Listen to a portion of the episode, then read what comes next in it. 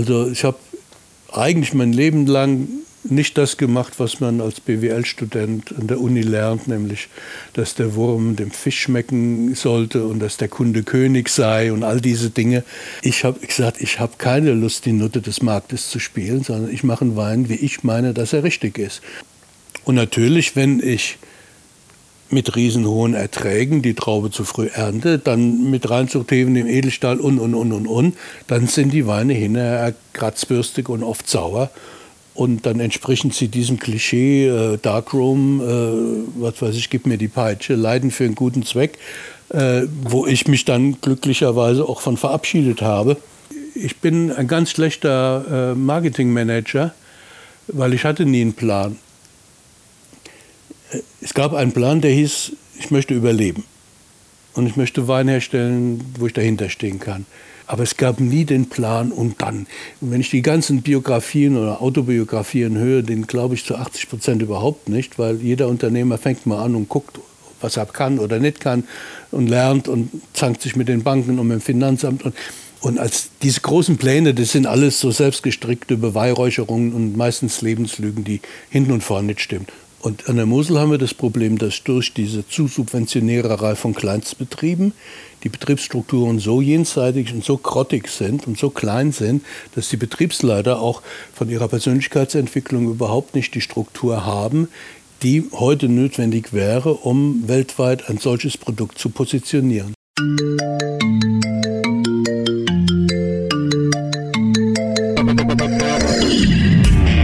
Rund ums Eck der Koblenz Podcast mit Alexandra Klöckner, Manolito Röhr und Stefan Marlow.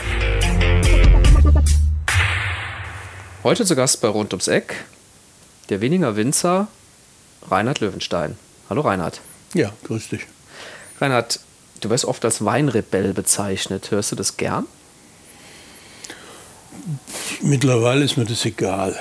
Am Anfang habe ich es nicht gerne gehört, weil weil dieses Weinrebell dann immer direkt verbunden war mit der Rolle, die ich in der Weinszene spiele und, und was weiß ich, was ich alles mit wem ich verkracht und, und, und ich hatte mir eigentlich immer gewünscht, dass die Journalist mal über unseren Wein schreibe und nicht über meine Vita und was ich alles wieder so Böses gesagt oder gemacht hätte. Das ist mir früher ziemlich um den Geist gegangen. Mittlerweile ist das vielleicht, wenn man älter wird, äh, sage ich, wenn du in mir den Weinrebell siehst, dann sieh ihn gerne. Äh, ich merke, je älter ich werde, umso mehr bin ich auch, oder das war ich immer, aber ich merke es immer mehr, Projektionsfläche für alle möglichen Sehnsüchte und Bedürfniskeiten, die der eine oder andere an mir abarbeitet. Und ich kann gut damit leben, wenn, wenn man mich als Rebellen bezeichnet. Okay, ähm, aber jetzt ist es auch oft so, also wenn man vielleicht auch in der Jugend rebellisch ist, dann legt sich das ja mit dem Alter mal so ein bisschen, da wird man vielleicht ein bisschen, ja, äh, ich sag mal, toleranter, was auch immer. Ja? Äh, würdest du das für dich auch so sehen? Hast du so ein bisschen, bist du so ein bisschen altersweise geworden und ruhiger geworden? Ja, ja das gibt es schon, aber in dem Kontext muss man. Äh, normal wird das halt in dem Kontext gesehen, ja, dann wirst du irgendwann vernünftig und, und dann merkst du, dass das Alte doch richtig war und so. Und in dem Kontext muss ich sagen, sehe ich dieses, diese Altersweisheit nicht, sondern äh, natürlich bin ich jetzt nicht mehr so, äh, so elektrisch, dass ich da auf den Tisch springe und, und, und äh, kann Sachen auch äh, mir in Ruhe erstmal anhören, bevor man reagiert, was man als junger Mensch so nicht so gut kann.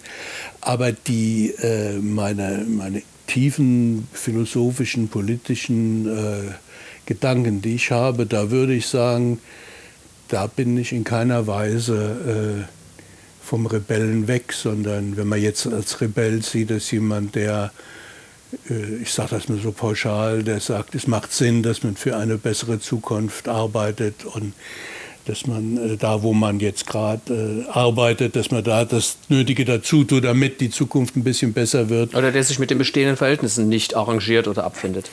Ja,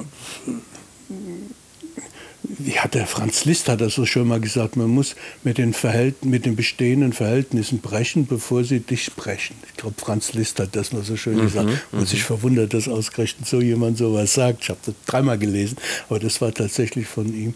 Nee, ich bin mit den, mit den äh, politischen Verhältnissen überhaupt nicht einverstanden. Auch mit den Weinbaupolitischen natürlich mehr oder sagen wir mal, mit denen beschäftige ich mich mehr, weil mhm. das halt mein Beruf ist. Und da gehöre ich nach wie vor zu denen, die sagen, liebe Leute, man müsste, man müsste, man müsste, man sollte und tue auch mal meine Sachen dazu beitragen, damit das eine oder andere passiert. Mhm. Ähm, dieses Etikett Rebell, das ähm, fußt ja auch so ein bisschen, äh, glaube ich, auch schon in deiner Jugend.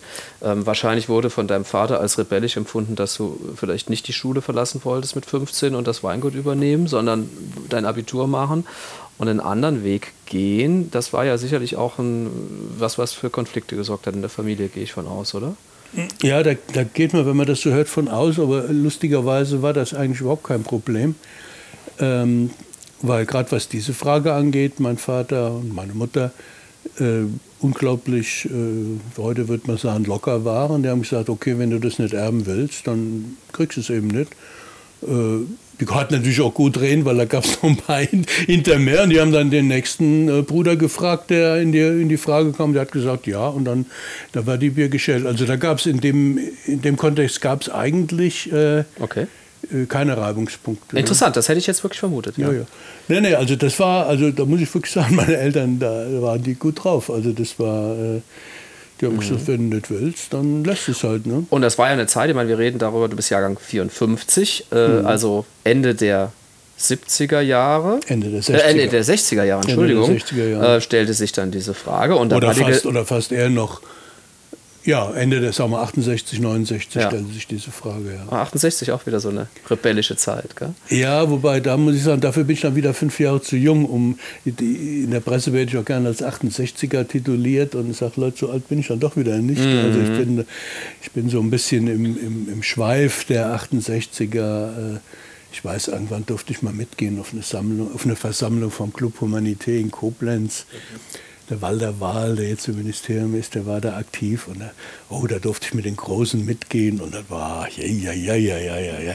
Aber da war ich 13. Ja, okay, also das verstehe. War, das war, äh, man hatte mal ein paar Ideen aufgeschnappt und natürlich aufgeschnappt äh, den Zeitgeist, äh, dass es zumindest eine Option ist, dass man dagegen opponieren kann. Also das ist ja was, was man oder was viele Menschen überhaupt nicht in ihrem, in ihrem Gesichtsfeld haben, dass man überhaupt äh, dagegen sein kann, geschweige denn was ausrichten, wenn man dann dagegen ist. Also das sind ja für viele Menschen, die bleiben ja so in, ihrem, in ihrer, ihrer Nische drin und in ihrem Igelhäuschen. Ne? Ja, oder das, fühlen sich als Rädchen im Getriebe oder sagen oder sind so genau, Rädchen im Getriebe, dass sie überhaupt keine Optionen haben oder sich vorstellen können, eine eigene Stimme zu haben, eine eigene Persönlichkeit zu haben, die, die sich artikuliert. Ne? Das ist halt.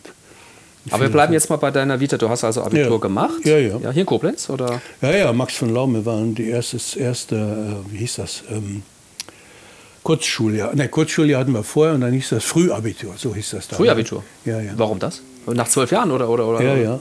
Also quasi mit der Unterprima schon Abitur gemacht. Ich, ich habe mit 17 Abitur gemacht. Äh, das heißt, das war, du warst besonders guter Schüler? Ja. Okay, okay. Oder beziehungsweise, weiß ich noch, ob ich ein guter Schüler war. Auf alle Fälle habe ich mich sehr angestrengt und hat gute Noten gekriegt. Ja. Und hatte auch Lehrer, die mich äh, unterstützt haben.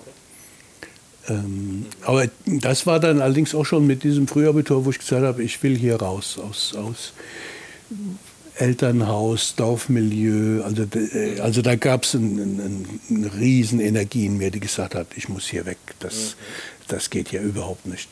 Mhm. Und das äh, war dann, dass du erstmal getrennt bist? Ja, ja, das war erstmal dann raus, erstmal der Befragungsschlag, Abitur geschafft und dann alle jetzt aber weg. Dann bin ich lange, oder das heißt lange, äh, ich denke mal, es war ungefähr äh, ein halbes Jahr, ein gutes halbes Jahr bin ich bei Anhalter überall rum, hier mal gejobbt und da mal was gemacht äh, rum. Und dann habe ich auch gemerkt, dass das irgendwann dann auch langweilig wird, wenn man überhaupt keine sozialen Kontakte hat, sondern immer nur irgendwo. Und dann hat sich das so gefügt, dass ich ähm, als Kriegsdienstverweigerer in, in Paris arbeiten konnte Mhm. Über Aktion Sühnezeichen mit Aktion, ne? mhm. Genau, mit Aktion Sühnezeichen. Und das war dann eine tolle Zeit. Da war ich mehr oder weniger anderthalb Jahre in Paris aktiv. Äh. Konnte man das darüber finanzieren? Das ist aber damals schon teuer gewesen, oder? Die äh, Leben in Paris. Ne? Naja, ich war Angestellter. Ah, okay. Mhm. Ich war in Paris angestellt und hatte, ich glaube, damals 350 Franc Taschengeld gehabt und hatte da Kost und Logis in einem, in einem Haus, was äh, dem französischen CVJM gehörte. Ein Riesenhaus. Christ, christlicher Verein junger Männer, ne? Ja. Mhm. Da gab es unten im Keller gab's, äh, Turnhallen und, und Sauna. Oben äh, Rez-Chaussee gab es ein Café. Äh, war das relativ zentral oder, oder so in der Politik? Ja, ja, das war äh, richtig zentral am Fuß, am Fuß äh, von Montmartre, oh, vis-à-vis -vis Folie Bergère. Ja, ein richtig heißen Viertel, also da ging schon die Post ab, da okay. kannst du mir glauben. Ja, stark. Also da, das hört sich richtig toll an. Ja, ja, da, ich war, da war ich mit gerade 18 dahin. Ne? Und, äh, Konntest du damals schon gut Französisch? Nee, ich konnte überhaupt kein Französisch. Das war auch ein Grund, warum ich früh Abitur gemacht habe. Und, und ohne diese Mainzer Studienstufe mit Fächern auswählen, hätte ich es auch ah, nie zum okay. Abitur geschafft. Ja. Aber ich hatte eine Englischlehrerin in der Sechster, die zu mir gesagt hat, ah, Löwenstein, das ist doch ein jüdischer Name. Und so wie die das äh, formuliert hat und mich angeguckt hat, wusste ich, dass die Juden und damit mich nicht leiden kann. Okay. Äh, und deswegen habe ich gesagt, für die blöde Kuh lernst du mal keine Vokabeln. Ich wusste, warum zu, ne? und, von daher habe ich immer nur mit gerade so zwei Fünfen Englisch und Französisch, äh, ah, ja. dann mit Mathe und Deutsch und Physik und so was, Bio ausgeglichen und dann ging ich gerade so, kam ich dann durchs Abitur damit. Ne? Nee, nee, ich habe leider äh, keine, das hängt mir heute noch ein bisschen nach, dass ich an der Schule keine Sprachen gelernt habe. Ich habe ein Interview mit dir äh, gehört, äh, wo du nur Englisch sprichst. Ähm, da ja. war ich äh, durchaus sehr überrascht wie flüssig du Englisch sprichst.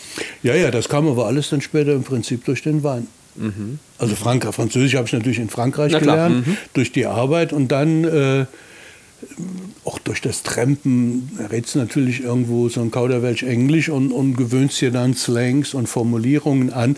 Also wenn man mich so hört, dann meint man, ich könnte, was weiß ich, wie Englisch und Französisch.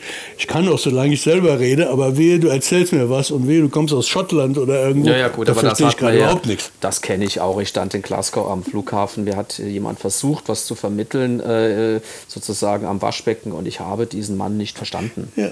Ja, also, ja, kennst du. Ja.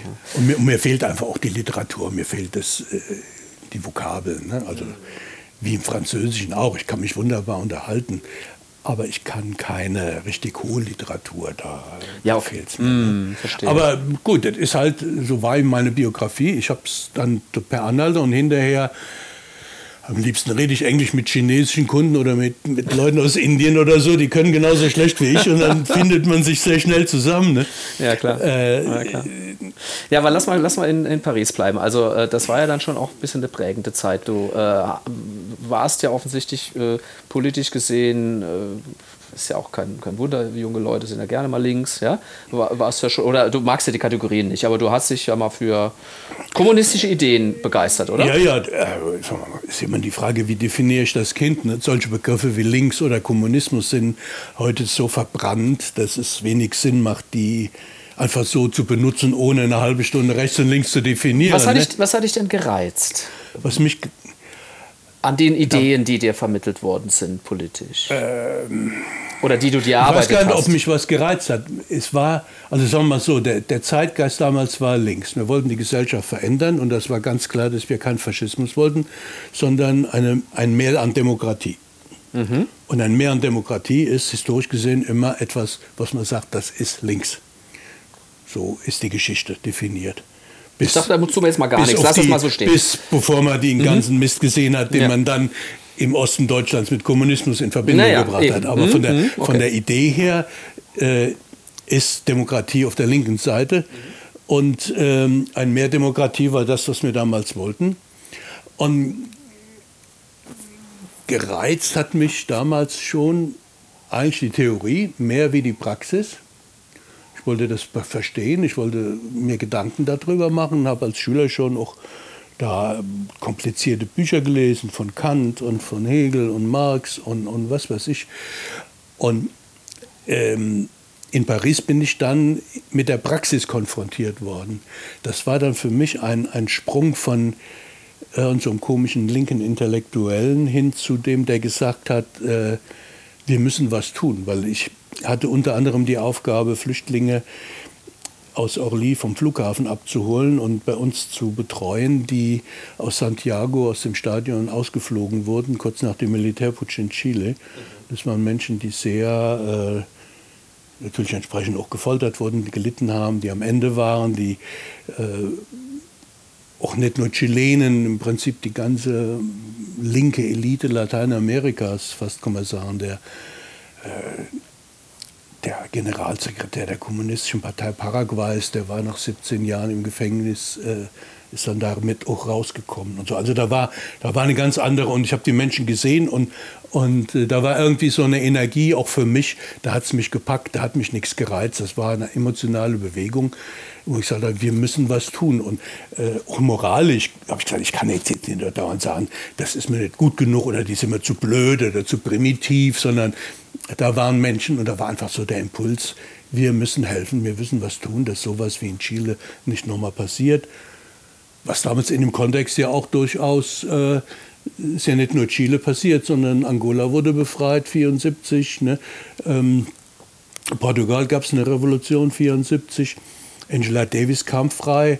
Die Weltjugendfestspiele in der DDR haben gezeigt, dass vielleicht in der DDR aus diesem komischen System doch nochmal irgendwie vielleicht was Vernünftiges sich entwickeln könnte. Also da gab es schon so etwas wie, ich nenne das mal historischen Optimismus, ähm, wo wir gesagt haben, jawohl, wir, wir packen es an. Ne? Und ähm, nach der Zeit in Frankreich bist du dann zum Studium nach Deutschland zurückgekommen. Mhm. Ja, ja. Frankreich die Zeit warum? Äh, ja, ich hätte können bleiben, aber irgendwie hat es mich. Gut, es ist halt immer so die Frage, äh, wenn man seine Biografie betrachtet, ist man immer geneigt, das so ein bisschen so sich selbst zurechtzulegen, wie man das gerne hätte. Ne? Manches sind Zufälle, ne? Einfach, oder? Es gibt Zufälle, es gibt Zwänge. Also ich sage mal so, ich kann meine ganze Biografie als eine Abfolge von Zufällen beschreiben. Mhm. Ich kann sie aus einer psychologischen Position des Wiederholungszwangs beschreiben.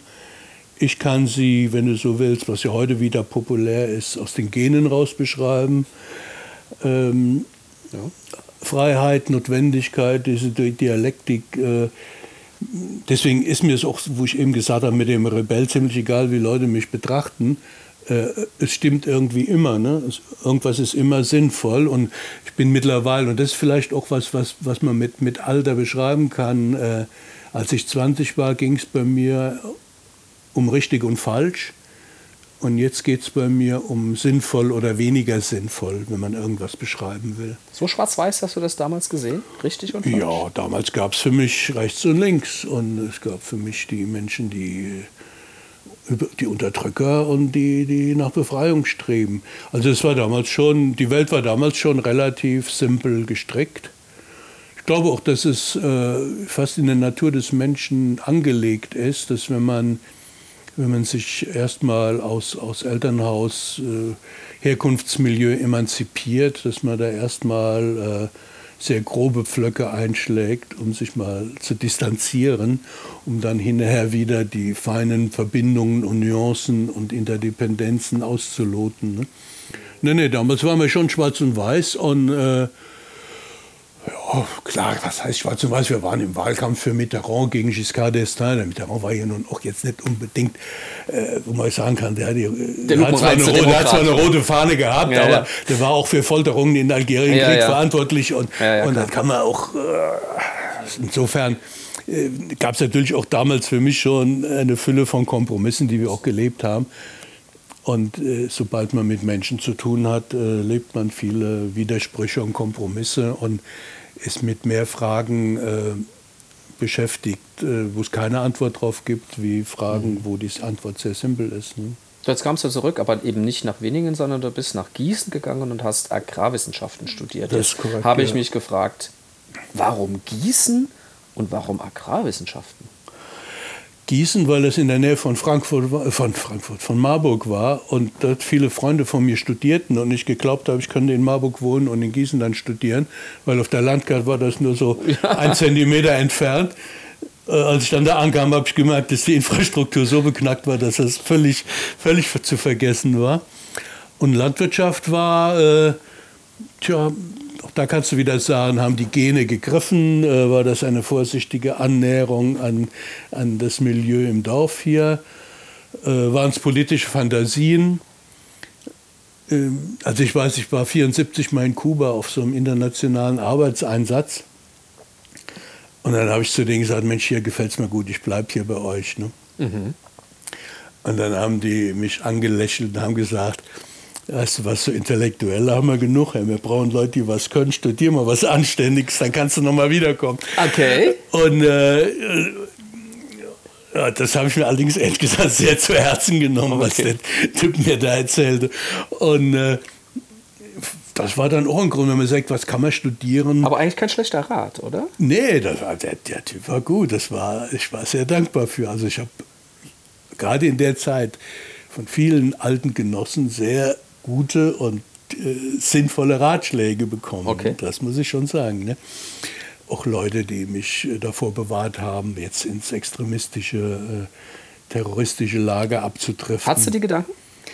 Ja, so ein bisschen gefühlsmäßig. Also ich denke, die Gedanken ich sage jetzt mal so pauschal, hat eigentlich jeder, wenn man das Elend sieht und, die, und dann kocht die Wut ja, hoch. Ich, ich verstehe, was du sagst. Also ja? ich habe wie oft so die Formulierung auch benutzt, wie gut, dass ich keine Kalaschnikow im Schrank stehen habe, sonst würde ich sie jetzt rausholen. Ne? Ja, das sagt man so. Aber äh, trotzdem, sagen wir mal, ein bisschen äh, im Kopf sich zurechtzulegen oder sich zu fragen, bin ich eigentlich bereit, wirklich Gewalt, also im Sinne von äh, also Menschen zu verletzen oder zu töten einzusetzen? Also Menschen töten, Menschen verletzen, den Schritt, denke ich, so weit wäre ich damals nicht gewesen. Aber die Faszination auch des bewaffneten Kampfes, äh, muss ich sagen, das hat schon ein bisschen... Äh, ich hatte, also wie gesagt, es gab da Verbindungen. Also da kommt auch, doch wieder der Rebell, oder? Ach, ich weiß nicht, ob das Rebell, ob das ist. Rebell hat auch so, ich weiß nicht, wenn du das Rebell nennst, dann nennst du es. Ich will das egal, gar nicht ne? so, ich, ich, ich frage einfach nur. Für mich ist das nicht Rebell, für mich sind das einfach tiefe Beweggründe, das sind äh, Gefühle, das sind, äh, letztlich sind, ist, ist, sowas ja ein, ein, ein Ohnmachtsgefühl, wo man aus, aus Hilflosigkeit ja. überhaupt nicht mehr weiß, wo man und wie man äh, reagieren kann. Ne? gibt ja andere Leute, die aus Hilflosigkeit sich dann was das Hirn zukiffen und, und sagen, ich will, ich schieße mich weg von dieser Welt. Ne? Mhm. Oder andere gehen ins Kloster weil sie, oder gehen in ganz enge Strukturen, wo sie äh, ja. gesagt bekommen, wo oben und rechts und links ist. Ne? Und, und diese Gefühle der Hilflosigkeit, die, die haben mich oft begleitet in meinem Leben. Und, und da gab es auch die Phase, wo ein paar gesagt haben, und da jetzt, du bleibst nur hier bei uns in unserem Verein und mit denen, das, das gibt nichts. Ist das so ein tiefes Gefühl für Gerechtigkeit und Ungerechtigkeit? Ja, das hat, also bei mir hat es, äh, ich bin, das merke ich immer wieder, dass ich irgendwo ein ziemlicher Moralist bin und ein sehr, äh, wenn das Moralische dann mit der Emotion sich verknüpft dann, und dann die Hilflosigkeit dazukommt, dann äh, bist du oft am Schwimmen und denkst, man müsste, man müsste, man müsste und sollte und sollte und äh, das ist schon, das läuft dann irgendwie so zusammen dann dürften dir wahrscheinlich Juristen verhasst sein, die mal alles so ein bisschen so drehen, wie es gerade so ins System passt. Die Winkeladvokaten sind mir verhasst, aber äh, wenn der Herr Winkeladvokat äh, diese Lücken im System nutzt, um etwas Sinnvolles äh, in den Lücken dann äh, zum Positiven zu wenden, dann soll er das mal tun. Okay. Es ist nicht meine Welt. Wobei ich sagen muss, die Juristerei ist auch ein intellektuelles Glasperlenspiel, was durchaus auch seinen Reiz hat. Ne? Ich mag's. Ich bin ja zumindest im ersten Staatsexamen Jurist. Von so, daher, ja, ja, ja. ja, ja. Nee, nee, also das ist schon, äh, also das Wort Glasperlenspiel kommt mir jetzt gerade und ich finde diese Gebilde oder diese Möglichkeiten, ähm, das Leben zu beschreiben, modellhaft. Und da ist die Juristerei ein Gebilde, was sagt, wir, wir haben hier ein, ein gesellschaftliches Gefüge, was wir versuchen mit objektivierbaren Kriterien zu fassen und daraus ein Regelwerk abzuleiten. Und dem kann ich schon richtig was abgewinnen, muss ich sagen. Ja, wobei, ich ähm, finde auch die, die, die Regeln vom guten Hammurabi oder so, das, ist einfach faszinierend, dass sich Leute im alten äh, Babylon Gedanken gemacht haben, äh, wie sollten die Menschen sozial zusammenleben. Das ist ja ein, sagen wir mal, ein Ausdruck von Zivilisation. Mhm. Das sind die, ja, ersten, ja. die ersten Formen von Zivilisation, wo man sich Gedanken gemacht hat, wie schaffen wir das, dass wir zusammenleben und uns gegenseitig den Schädel einzuschlagen. Und da geben wir uns Normen und Gesetze und Insofern habe ich mit Juristerei, was, was das angeht, es ist ein Beitrag zur Zivilisation. Es ist ja, ja klar, es ist auch nicht weit weg von Philosophie letzten Endes. Was ja, ja glaube ich, viele äh, verkennen, ist, dass es in erster Linie in der Juristerei ich meine, ist es schön, wenn man sowas wie Gerechtigkeit herstellen kann, aber darum geht es aus eigentlich im Kern nicht, wie du schon sagst, es geht eher um, um Rechtsfrieden. dass die Menschen irgendwie gedeihlich zusammenleben können. Ja. Deswegen gibt es auch sowas wie Verjährung, was ja eigentlich dem Rechtsempfinden widerspricht. Du hast irgendwas Böses getan und irgendwann kannst du dafür nicht mehr zur Rechenschaft gezogen werden, weil es verjährt ist. Das ist Rechtsfrieden.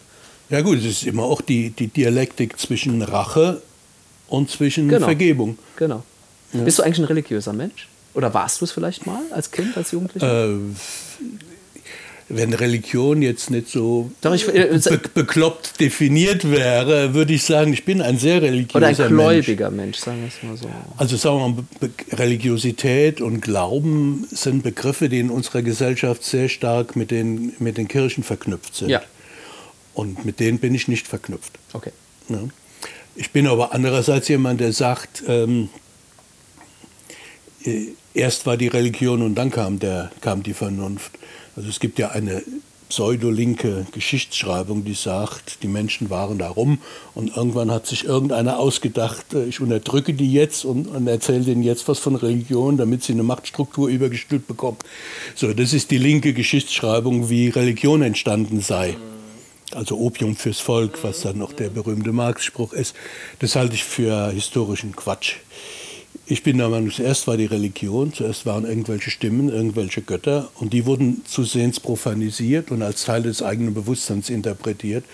Und das ist ein Prozess, und in dem Sinne sehe ich mich als sehr religiösen und spirituellen Menschen, weil ich weiß, dass das bisschen Cortex, was wir hier vorne haben, wo wir uns rechts und links mit zu sortieren versuchen, im Vergleich zu diesen ganzen unbewussten Strukturen, die man traditionell als das religiöse, göttliche oder wie auch immer beschreibt, äh, das ist Pipifax. Aber du fühlst dich jetzt nicht verortet in einer religiösen Richtung, eher im Christentum, Judentum, nein, nein, Hinduismus, Buddhismus, nein, sowas nicht. Also ich, ich merke, dass ich so, gut, wenn man sich verortet fühlt, also ich hatte so in den 60er Jahren war ja Hare Krishna und das Ganze, glaube ich, das ist mir fremd. Also geht überhaupt nicht an mich ran. Mhm. Backwaren und diese komischen mhm. Dinger. Äh, mhm. Erst recht nicht. Ne? Aber ich muss sagen, wenn ich Kabbalah lese oder Sohar lese, das sind Gedanken, wo ich merke, hm, irgendwie, äh, das ist eine sehr ursprüngliche Form von Dialektik, die noch viele andere Dimensionen in sich hat. Also da bin ich schon sehr, äh, also ich fühle mich dann schon dem, den, den jüdischen, äh, ja, also also das, das, ich merke so, wenn ich das lese, dann merke ich, ja, das, da schwinge ich mit, um das mal so zu formulieren. Ne? Und demnach wäre mit dem Tod nicht alles zu Ende, sondern kommt da noch was? Oder? Ach Gott, das Ding mit dem Tod ist für mich äh, äh also um ehrlich zu sein, ich habe mir da nie groß Gedanken gemacht, das ist überhaupt nicht mein Thema. Äh, mit dem Tod ist nicht alles zu Ende, aber nicht, also ich glaube nicht, dass ich als Seele äh, dann da irgendwie wieder durchs Weltraum rumschwebe, um, um dann mal wieder später zu inkarnieren. Aber um bei dem Thema zu bleiben, das ist jetzt ein Modell für mich, was ich für mich jetzt nicht so sinnvoll erachte, aber ich bleibe jetzt wirklich beim sinnvoll. Es gibt durchaus ähm, Seinzusammenhänge, wo es sinnvoll ist, dass man mit diesen Begriffen operiert. Also in, in, in der Psychotherapie zum Beispiel. Mhm. In der therapeutischen Intervention kann es sogar sinnvoll sein, dass man mit diesen Dimensionen der Höhe, des höheren Ichs oder mit höheren Sphären äh, agiert. Genauso mit, mit Reisen in die Vergangenheit, in Past Lives, um äh, sich selbst ähm, zu helfen, um sich selbst äh, zu heilen. Also deswegen sind für mich, äh, ich benutze, kann auch diese Begriffe benutzen im, im Leben. Und es ist manchmal sinnvoll, auch in diesen Kategorien zu denken. Mhm. Und ich bin nur, weil ich habe es eben schon mal gesagt, ich bin nicht jemand, der sagt, das ist dann so. Ne? Also ich fühle mich, äh, ich habe viele Freunde, die, die äh, religiös sind. Und religiös. Und wenn die, ich mag Leute, ich sage mal so, ich mag Leute, die es ernst meinen mit sich selber. Mhm. Und da erlebe ich viele Leute, die in einem, gut, jetzt hier in unserer Religion natürlich mehr in einem christlichen Kontext leben. Ne? Ein Freund von mir ist Muslim, ähm, mit dem ich sehr, sehr eng bin. Und wenn ich ehrlich bin, merke ich, dass wir gar nicht, alle gar nicht so weit auseinander sind. Man hat da ein paar Begriffe, die man so definiert oder so definiert. Ne? Das Problem mit diesen Begrifflichkeiten ist nur, wenn man das Thema jetzt mit Religion oder christliche Religion nimmt, das sind ja so emotional besetzte Begriffe. Es gibt kaum jemand, der in seiner Vita nicht schlechte Erfahrungen damit gemacht hätte, mit Religion.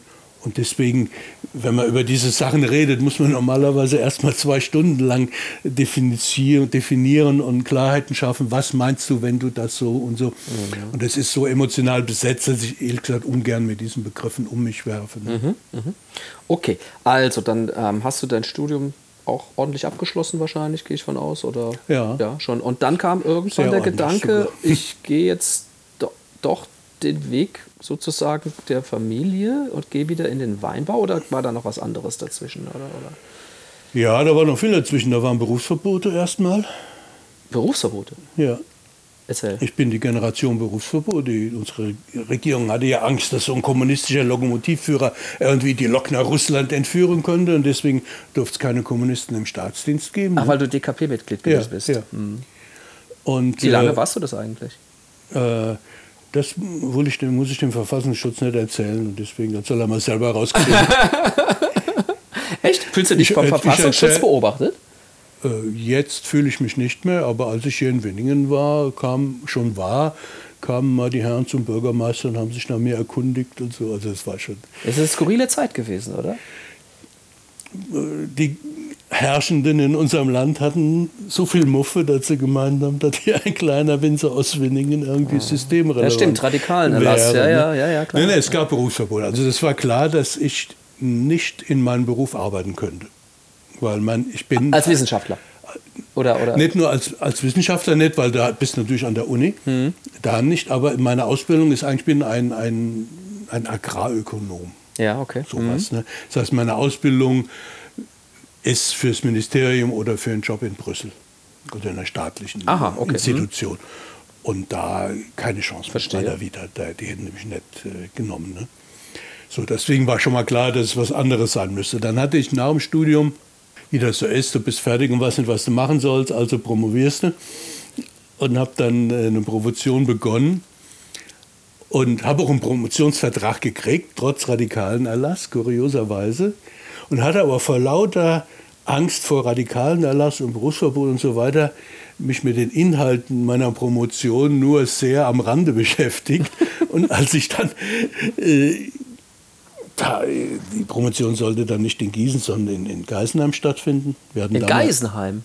Wir hatten damals, da war ich auch in den studentischen Gremien drin, da hatten wir dafür gesorgt, dass es eine Jumelage zwischen Gießen und Geisenheim gab, oder seitdem gibt es die. Ist für mich jetzt nur mit Wein verknüpft, Geisenheim. Ja, ja, ne? aber es, war mal, Geisenheim hatte ein Interesse, dass man die ähm, Abgänger einer Fachhochschule auch promovieren lassen okay. können sollte. Und dann wurde mit Gießen ein Kontrakt gemacht, sagt, okay, die da fertig sind, die gehen dann nochmal zwei Jahre nach Gießen oder ein Jahr oder wie auch lange auch immer, machen da ein Aufbaustudium und können dann promovieren. Mhm. Und in dem Kontext war es dann noch rumgedreht, dass jemand, dann gab es halt immer so Professoren, die sich miteinander äh, verjumeliert haben. Und deswegen bin ich dann nach Geisenheim, um über ein Weinbauthema zu promovieren, was dann mit der BWL in Gießen äh, zusammen betreut Aber das hast du dir schon bewusst ausgesucht, dieses Weinbauthema. Ja, ja, das war auch für mich klar, dass auch, auch wiederum ein, ein äh, für mich äh, sich annähern an meine Wurzeln. Äh, auch ich hatte noch so ein Inneres, da kenne ich mich aus, das interessiert mich. Also, was weiß ich, die Drucklänge der Schweine in der Endmast äh, und wie viel Kubikmeter Luft die, muss ich ehrlich sagen, das hat mich noch nie interessiert. Mhm. Ne? Aber so weinbauliche Themen, irgendwo habe ich da einen, einen, Drive zu gehabt. Ne? Mhm. Und dann habe ich, ich glaube, drei Wochen lang in Geisenheim studiert und habe dann, dann weiß ich noch genau, dann hatte ich Geburtstag und dann habe ich mir zum Geburtstag die Kündigung geschenkt weil das Thema war, die haben mich richtig übers Ohr gehauen. Erst äh, das Thema, was mir genannt wurde, war, dass ich eine betriebswirtschaftliche Untersuchung der Querterrassierung am Kaiserstuhl machen sollte. Aha, okay. Also Auswertung von so Arbeitstagebüchern und ein bisschen rechnen. So, das war inhaltlich was, wo ich gesagt habe, das schreibst du dir in sechs Wochen runter. Und dann habe ich gesagt, okay, und dann kannst du in der Zeit aber in Geisenheim noch ein bisschen in die Uni gehen, ein paar Vorlesungen hören, die dich interessieren und Mikrobiologie des Weines hat mich damals sehr interessiert. Und äh, dann kam ich aber da an und da hieß es morgens um halb acht stramm stehen vor dem Herrn Professor und erstmal in den Keller gehen, Öl pumpen und dann den Ölofen anmachen und, und jeden Freitagmittag bis zwei Uhr Präsenzpflicht und keiner, keiner promoviert schneller wie sieben Jahre und, und, und, und, und, und, und, und. Und dann, Herr Löwenstein, hieß es, wir sind hier, Sie sind hier nicht um die Position der Grünen, sondern um die Position der Weinwirtschaft zu vertreten. Äh, mit dem End vom Lied, es war ganz klar, dass das Ergebnis meiner Untersuchung sein sollte, dass das Ganze eine tolle Sache war. Aha. Die Mondlandschaften, die diese wild gewordenen Ingenieure am Kaiserstuhl dazu verursacht haben. Okay. Und äh, dann habe ich gesagt, was, dafür bin ich mir jetzt hier zu schade. Hab ich gesagt, ihr könnt mich mal. Und dann habe ich das hingeschmissen und äh, hatte zwischenzeitlich aber meine Frau kennengelernt, meine jetzige Frau. An der Uni auch, oder? Mhm. Mhm. Und, äh, und wir waren, ich habe 78 Examen gemacht und das war so die Generation äh, Gründer von Ökobetrieben.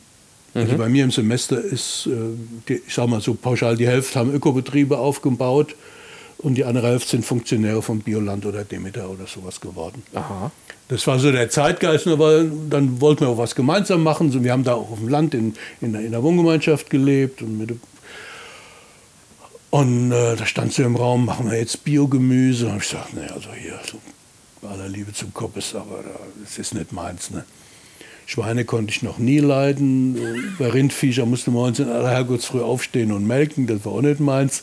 Getreide hätte mir Spaß gemacht, aber da hat man damals schon 2000 Hektar Land gebraucht, um das äh, ökonomisch sinnvoll darzustellen. Die Kohle hatte niemand gehabt. Und dann stand so im Raum, dass ich dann noch mit der Conny diskutiert habe, komm, wir können ja eigentlich mal probieren, ob das mit dem Weinbau was für uns ist. Ne? Was hat denn die äh, Cornelia damals äh, für eine Ausbildung gehabt? Die hat äh, nach dem Vordiplom aufgehört äh, an der Uni, da hat er irgendwie keine Lust mehr und hat dann eine landwirtschaftliche Lehre gemacht und hinterher so Winterschule für Meisterausbildung. Ja. Also eine klassische Landwirtschaft. Also habt ihr relativ früh auch kennengelernt dann, ne? So. Ja. Mhm. Und dann äh, beschließt ihr dann zusammen. Und dann haben wir gesagt, wir probieren es mal. So, fertig ab. Und Ende der 70er oder 1980? Ende, also 89, 9 70 haben wir, haben wir entschieden, das machen zu wollen. Okay. Und 1980 haben wir dann begonnen. Wo kommt das Startkapital denn her? Äh, das war ja unser Problem. Wir hatten halt keins. Ich hatte 40.000 D-Mark äh, Erbe von meinen Eltern okay. und das war's. Und deswegen war dann das mit dem äh, Stadtkapital und mit dem Weingüterübernehmen irgendwo, ne, nachdem wir dann überall inseriert haben und da wurden uns Preise genannt. Ich kann mich noch gut erinnern, ich habe mich mal mit einem disputiert in der Mosel, da, da ging es um 8 Mark. Ne? Und da habe ich gesagt, das ist mir zu viel. Und im Laufe des Gesprächs kam dann aber raus, ich habe gemeint, 8 Mark, um ein Quadratmeter Weinberg zu kaufen. Ja. Und der meinte 8 Mark Pacht pro Jahr für den Weinberg. So. Da ist er mir fast durch die Leitung mit dem Arsch ins Gesicht gesprungen, als das rauskam. Was ich für ein unverschämter Mensch wäre und so weiter. Ne? Das war sehr lustig. Naja, äh, und dann hat es sich so gefügt, äh, nachdem wir überall versucht haben, dass wir dann sehr schnell gemerkt haben, wenn du kein Geld hast, musst du mehr arbeiten. Wenn du kein Geld hast für Maschinen, musst du eben mit deinen Händen arbeiten. Und dann war das wie so eine innere äh, Logik, dass wir dann hier äh, an der Mosel, an, in der Terrassenmosel gelandet sind. In der Heimat, an deiner Heimat sozusagen. Cornelia in, ja nicht, ne? oder? Nee, Conny stammt äh, ursprünglich die Familie aus dem Siegerland, aber die ist dann in, in Hessen groß geworden. Und dann hatten wir in Lehmen ein Weingut, da war gerade der Pächter verstorben. Das haben wir übernommen. Ziemlich runtergewirtschaftetes Weingut. Ähm, und irgendwie war das natürlich mit Chaos und kein Geld. Und, und dann fingen wir an und die erste Ernte 1980 war das Schlimmste, was wir seitdem je geerntet hatten. Das einzig Gute an 1980 war, dass es so wenig gab. Also äh, ansonsten war das nur unreif. Aber da muss man ja regelrecht verzweifelt sein, wenn man jetzt gerade was Neues angefangen hat und dann fängt es dann so schon an. Das kann man dann auch wieder bewerten, wie man will. Verzweifelt oder, oder stoisch oder Betonkopf oder stur oder Dickkopf oder äh, Wann ist denn die erste Tochter zur Welt gekommen? 83. Aha. Da waren wir schon hier in Winningen. Ah ja, okay. Weil Gott sei Dank, muss ich sagen, wurden wir 82 aus diesem Weingut in Leben rausgeschmissen. Weil wir, äh, wir konnten rausgeschmissen werden, weil wir einen wackeligen Pachtvertrag hatten. Der ähm, war vom Vormundschaftsgericht noch nicht abgesegnet. Weil einer der, einer der äh, Eigentümer damals noch minderjährig war. Mhm. Und deswegen konnten die uns quasi formal juristisch von heute auf morgen rausschmeißen. Und da ist uns eigentlich nichts Besseres passiert wie das, weil hier in Winningen stand hier Die Wohnung, in der wir gerade sitzen, die war leer. Die Keller Ja, Wohnung ist äh, nett äh, umschrieben. Das Nee, nee, das war die Wohnung, also nicht das ganze Haus, die Wohnung, also diese die Wohnetage, wo wir gerade sind, Ah, ne? die war leer und die Keller waren eh leer. Und dann, das war aber ein Weingut vorher, ne?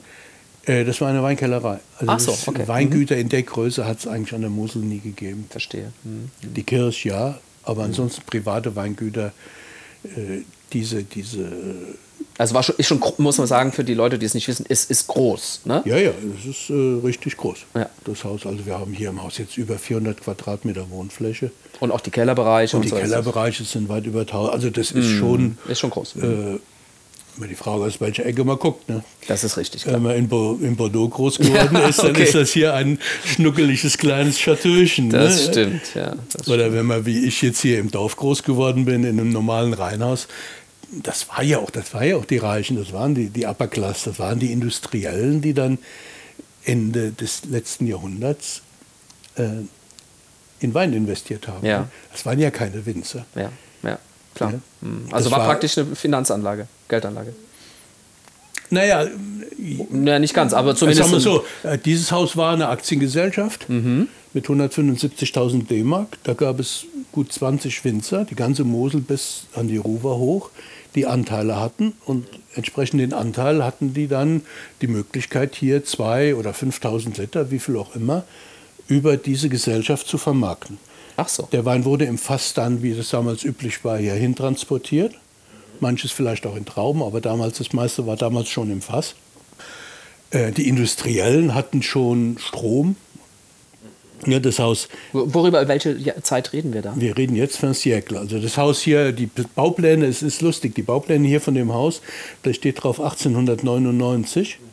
Und Winningen hat 1901 Strom bekommen. Auf dem Bauplan war schon der Kran mit Elektrik eingezeichnet. Das heißt, der muss schon gewusst haben, der Architekt, dass zwei Jahre später hier Strom gibt. Ne? Also das ist eine ganz lustige Angelegenheit.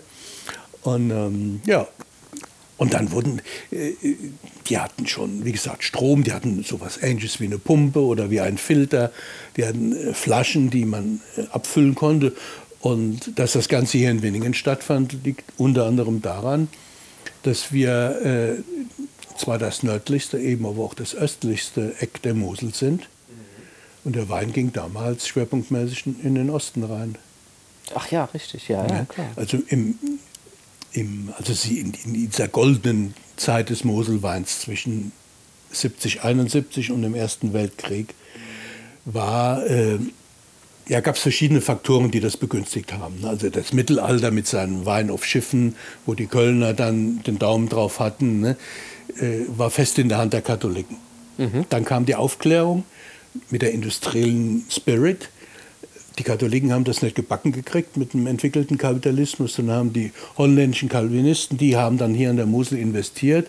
Natürlich dort bei ihren Glaubensgenossen in Trabach und ein Teil in Winningen. Ne? Winningen, Weil evangelisch. Weil ne? evangelisch und dann da hat man irgendwie ein besseres Gefühl gehabt. Ne? Der, der Hauptgeldgeber hier von diesem Haus, der schrieb sich auch Strengnert, also das ist ein flämischer Name. Wir müssen die Hausgeschichte noch aufarbeiten, sind noch nicht dazu gekommen. Ne? So, und dann hatten wir 70, 71 Deutschlander Wache. Ähm, die Moselregion war nicht mehr nur militärische Pufferzone, also die psychologische Rheingrenze wurde äh, nach Metz verlegt und Deutschland war bereichert um diesen, diese Moselregion.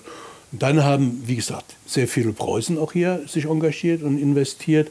Es gab eine Eisenbahn, die den Wein möglich gemacht hat, quasi über Nacht in den Osten zu schicken. Wenn ich mir vorstelle, fahr mal mit dem Pferdefuhrwerk nach Königsberg, bis der Wein da ist, ist das fast leer, weil wenn die abends immer geguckt haben, ob noch was drin ist und mal probiert haben und so, dann ist ja Chaos, ne? Leer oder Essig oder was dann immer draus geworden ist, ne? ähm, die Bahn und äh, was man nicht vergessen darf, es gab eine unglaubliche äh, kulturelle Bewegung der Neoromantik. Das heißt, ein guter deutscher Bourgeois hat äh, Goethe gelesen, äh, hat von der Lorelei geträumt, seine Frau von mir ist vom strammen Winzersmann und auf alle Fälle, was die gemacht haben, die haben Moselwein gesoffen und nicht ohne. Und äh, fassweise wurden dann der Wein auch dahin kutschiert. Ne? Waren das denn damals Weine, die du nach heutigen Maßstäben als gut genießbar bezeichnen würdest? Das ist, ähm, ich sag mal ja. obwohl ich die Weine nicht getrunken habe. Ich sage deswegen ja, weil wir haben, so, wir haben ja alles so ein komisches Belief in uns, dass wir sagen, ja, früher war das alles so schmuddelig und so eklig und die hatten keine Hygiene und, und äh, deswegen kann das nichts gewesen sein. In vielen Fällen wird das auch gestimmt haben. In anderen Fällen war aber jetzt, sage ich mal ein bisschen despektierlich, oftmals der Moselwein so dünn und so sauer, dass die Bakterien auch gar keine Lust hatten, den Wein zu versauen und sich an dem zu delektieren. Und der Grund, warum der immer so als so gesund postuliert wurde, war einfach durch den extrem niedrigen pH-Wert, einfach auch die Haltbarkeit und die digestive Wirkung, die dadurch gegeben war. Wenn der dann alt genug war, ne, Goethe hat 20, 30 Jahre alten Moselwein getrunken, wenn der Wein so lange im Holzfass war, ist die Säure teilweise so abgebaut, dass das dann noch richtig gut schmeckt und genießbar ah, ist. Okay, Ne? okay. Also praktisch natürlicher Säureabbau, wenn man so will. Dann. Ja, das verästert und vielleicht auch ein, ein bakterieller Säureabbau dann irgendwann über die Zeit. Auf alle Fälle sind diese alten Weine, ähm, die haben geschmeckt. Wie sie geschmeckt haben, wissen wir nicht, aber was, was ich so spannend finde, ist, es gibt, wenn wir hier in Winningen mal reden, ne, über die Weinbeschreibung, die uralten Weinbeschreibungen für Winninger Weine. Das sind jetzt Begriffe, die man heute nicht mehr verwenden darf. Äh, Der Röttgen ist der Damenwein, weil er so schön lieblich ist, weil er so viel Fruchtaromen hat. Und äh, der Uhlen ist der, ist der scharfe Wein, das ist der Männerwein. So. Wenn man jetzt mal diese bisschen bizarren Begriffe beiseite legt und guckt dahinter, was gemeint ist, der Röttgen ist der Wein, wo man tatsächlich Fruchtsalat assoziieren kann. Und der, Röttgen, der Uhlen hat generell eine mineralische Strenge und spielt da diesen Gegenpart. Und das ist vor 100 Jahren genauso wie heute. Und wenn die Leute das vor 100 Jahren so beschrieben haben wie heute, ist das hier nur ein Zeichen dafür, dass man gar nicht so weit weg ist in den Geschmäckern. Ja, das ist interessant. Also Oder auch was die Haltbarkeit angeht. Wir haben ja vor ein paar Jahren den, die letzte Flasche Hochzeitswein meiner Eltern getrunken, ein 53er Uhlen. Glaubst es nicht, wie toll dieser Wein war. Der aus Über heutiger Perspektive. Welche Alkoholgehalt reden wir da? Äh, keine Ahnung, war, ich habe das nicht gemessen, das wäre mal zu schade gewesen. Ja, aber nach, Eine- nach unseren Verhältnissen äh, fruchtsüß. nee, nee, damals gab es keine süßen Weine. Nee. Ach, Nee, nee, süße Weine gab es damals nicht. weil die, äh, weil die Mostgewichte einfach zu gering waren? Nee, nee, nee das, das gehört zu diesen blöden Marketing-Sprüchen, die viele Winzer heute noch abdrücken. Der klassische Moselwein wäre süß oder so. Das stimmt hinten und vorne nicht. Aha. Der erste süße Wein, bleibt mal bei meiner Familie, in meiner Familie wurde 1961 hergestellt. Man kann das auch relativ easy ableiten, weil um einen süßen Wein herzustellen, benötigst du ein sehr, sehr exaktes Händeln mit Schwefel und benötigst sehr gute Filter, die in der Lage sind, Hefen und möglichst noch Bakterien rauszufiltrieren. Weil sonst einfach weitergärt. Ja. Selbst wenn du, wenn du, sagen wir mal, du, du nimmst einen unfiltrierten Wein und schmeißt da so viel Schwefel rein, dass dir die Augen rot werden und, und, und du äh, wirklich Asthmaanfälle kriegst. Nach 20 Jahren ist der Schwefel aufgebraut und dann vermehren sich die Viecher wieder und dann fängt er an zu gären. Ne? Das heißt, und diese Technologie, äh, die gab es vor dem Krieg nicht. Das ist Wirtschaftswunder. Okay. Und all das, und natürlich hat es um die Jahrhundertwende Weine gegeben, die Auslese genannt wurden und die man als süß bezeichnet hat. Aha. Die hat es gegeben in Jahren, in denen so viel Botrytis im Lesegut war und die Mostgewichte so hoch waren, dass die wilden Hefen es nicht geschafft haben, die Weine komplett zu vergären. Heißt, die Gärung ist dann bei 10, 11, 12 Gramm stecken geblieben, maximal. Und dann waren von mir aus noch 10 Gramm Zucker übrig. War denn die Botrytis aber trotzdem so stark, dass wir sagen, heute würdest du den nicht mehr trinken? Oder äh, kann man das so nicht sagen? Ja, ich würde gern die Weine trinken, wenn du noch irgendwo einen auftreiben würdest. Okay, ich okay, würde okay. gerne Auslese Nee, ich glaube, es gibt ja auch zu, ein zu viel an Botrytis, oder? Nein, es gibt ein, ein zu viel an schlechter Botrytis. Okay. Also Botrytis und Botrytis ist natürlich auch, jetzt mal über Wein reden, ein großer Begriff. Botrytis ist ein Pilz, der die Bärenhaut perforiert, der dafür sorgt, dass das Wasser verdunsten kann und die Inhaltsstoffe werden konzentriert. So.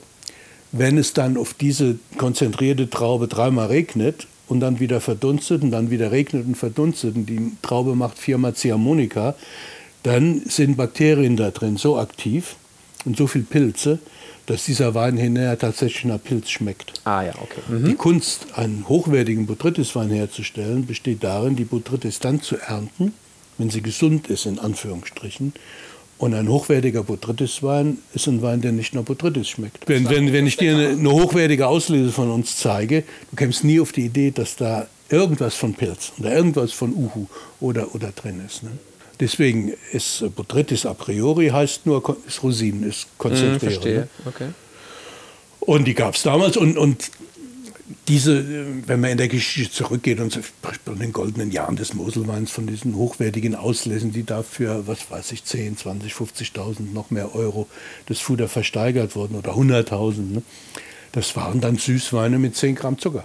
Also das, was heute gerade so noch trocken oder vielleicht halbtrocken bezeichnet würde, waren damals die süßen Auslesen. Und das, was heute am Markt ist, das hat es damals nicht gegeben. Mhm. Vielleicht gibt immer die Ausnahme von der Ausnahme von der Regel die 1886er äh, Trockenbeerenauslese, die vielleicht ausschließlich aus trockenen Trauben gemacht wurde. Äh, keine Ahnung, vielleicht gab es damals auch schon Weine, die.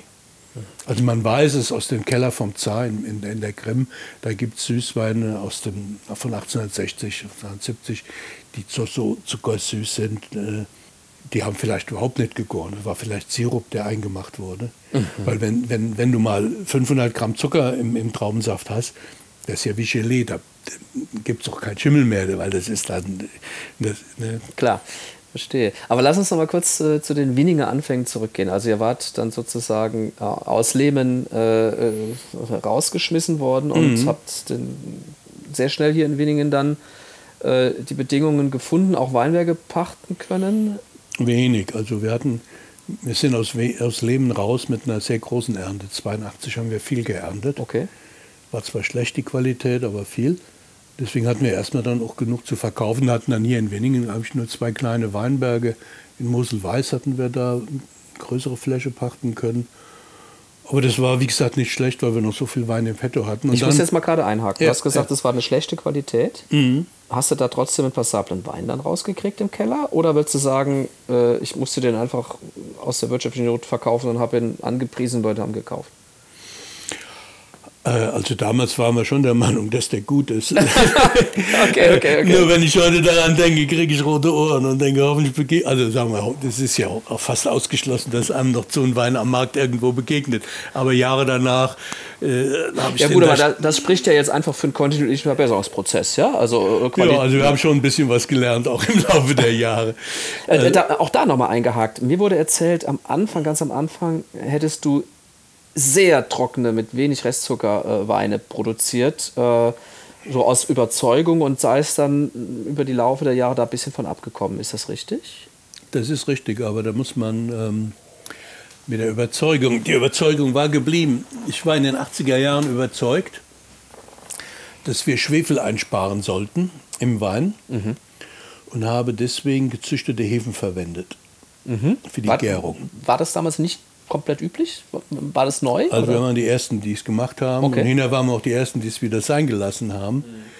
Wir waren eigentlich mit die Ersten, die das gemacht haben. Es war absolut nicht üblich. War auch nicht nötig, weil die Leute wollen ja gar keinen trockenen Wein haben.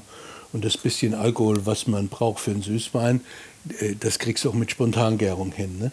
Also insofern gab es nur für die Leute, die unbedingt trockenen Wein haben wollen, überhaupt eine Notwendigkeit, gezüchtete Hefen einzusetzen das halten wir mal im Hinterkopf. Die Leute wollen keinen trockenen Wein haben. Da frage ich gleich noch mal was zu. Okay. Ja, was die Leute wollen, ist okay. Okay, können wir, kannst du ja gleich ja. noch mal fragen. Ja.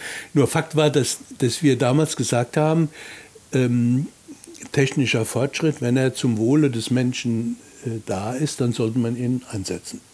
Und da war für mich äh, die gezüchtete Hefe ganz wichtig. Das haben wir dann gemacht bis Ende der 80er Jahre und haben gemerkt, ähm, dass die Weine lehrbuchmäßig wahnsinnig toll waren. Kaum Schwefel, kaum irgendwas. Nur, wenn ich ehrlich war, so richtig geschmeckt haben sie mir nicht. Waren sie dir zu wenig mit Eck und Kanten? Oder, oder? Die waren mir einfach mit. Die waren mir einfach zu wenig. Die waren. Ja, es war einfach ein, ein zu wenig an Geschmack. Okay. Ich war der Meinung, da, das müsste besser gehen, um das mal so zu formulieren. Oder da muss mehr drin sein. Und, und äh, ich bin vielleicht deswegen auch auf die Idee gekommen, wir hatten 1960 das muss ich überlegen, ich glaube 87 mit einem Uhlen von uns bei einer großen Vergleichsverkostung in Österreich gegen Knoll und Herzberger und Prager und, und so weiter äh, den ersten Platz gemacht. Mhm. Und waren da auf einmal in Österreich die Stars. Deutscher Riesling kommt und so weiter. Ne? Wo hier die Leute gesagt haben, die Spinnen, die machen das Erbe der Mosel kaputt, indem sie Weine trocken machen und so weiter. Ne?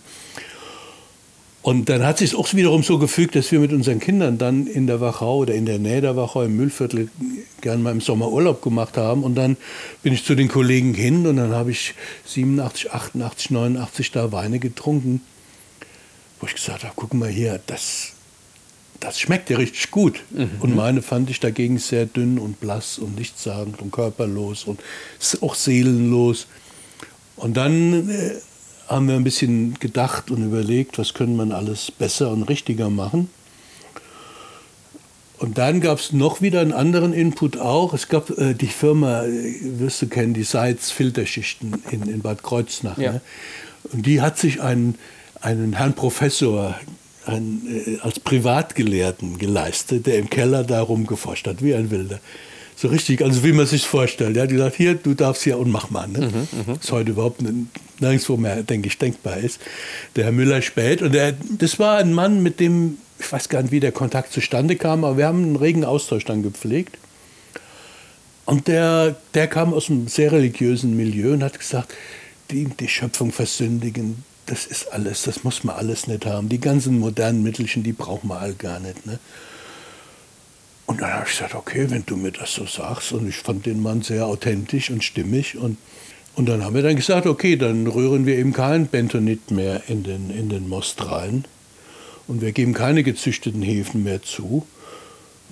Und da gucken wir mal. War das eine sehr radikale Umstellung oder peu à peu? Ja, das war, das war eine sehr radikale Umstellung. Ja, die Formulierung ist richtig. Also auch mit großem Risiko verbunden? Ja, natürlich. Weil du hast ja eine Kundschaft aufgebaut, die hat ein gewisses Geschmacksprofil vielleicht auch. Ja, auch das. Aber da war ich eigentlich immer äh, sehr egoistischer Triebtäter. Also ich habe eigentlich mein Leben lang nicht das gemacht, was man als BWL-Student an der Uni lernt, nämlich, dass der Wurm dem Fisch schmecken sollte und dass der Kunde König sei und all diese Dinge.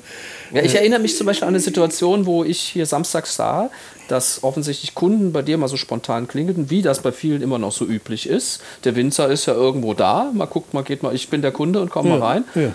Und da warst du ziemlich barsch und hast gesagt, nee, also da stehen Öffnungszeiten dran und äh, da ist jetzt Samstagnachmittag, ich habe auch mal irgendwann Feierabend. Ja so zum Beispiel. Mhm.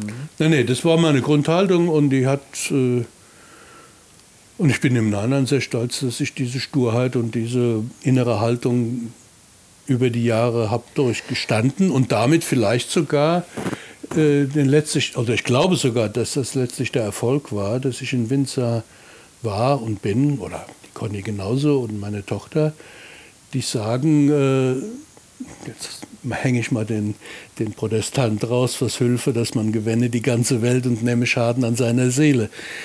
Ich habe gesagt, ich habe keine Lust, die Nutte des Marktes zu spielen, sondern ich mache einen Wein, wie ich meine, dass er richtig ist. Und wenn ich meine Meinung ändere, dann ändere ich meine Meinung. Das haben wir schon öfters gemacht, die Meinung geändert.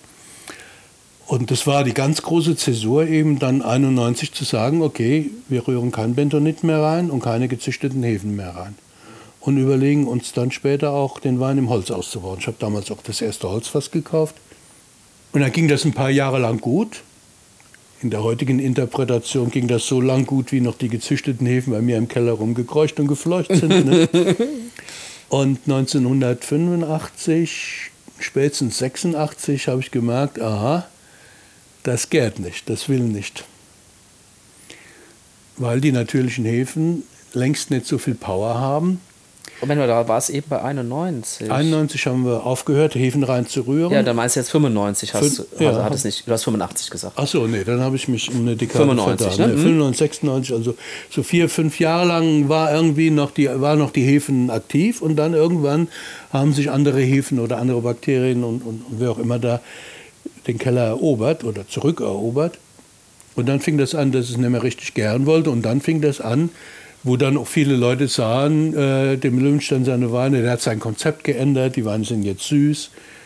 Und die waren auch süß, weil die Hefen haben aufgehört zu gären. Und ich habe gesagt, okay, dann hören die eben auf zu gären. Das ist meine Interpretation des Weinbergs.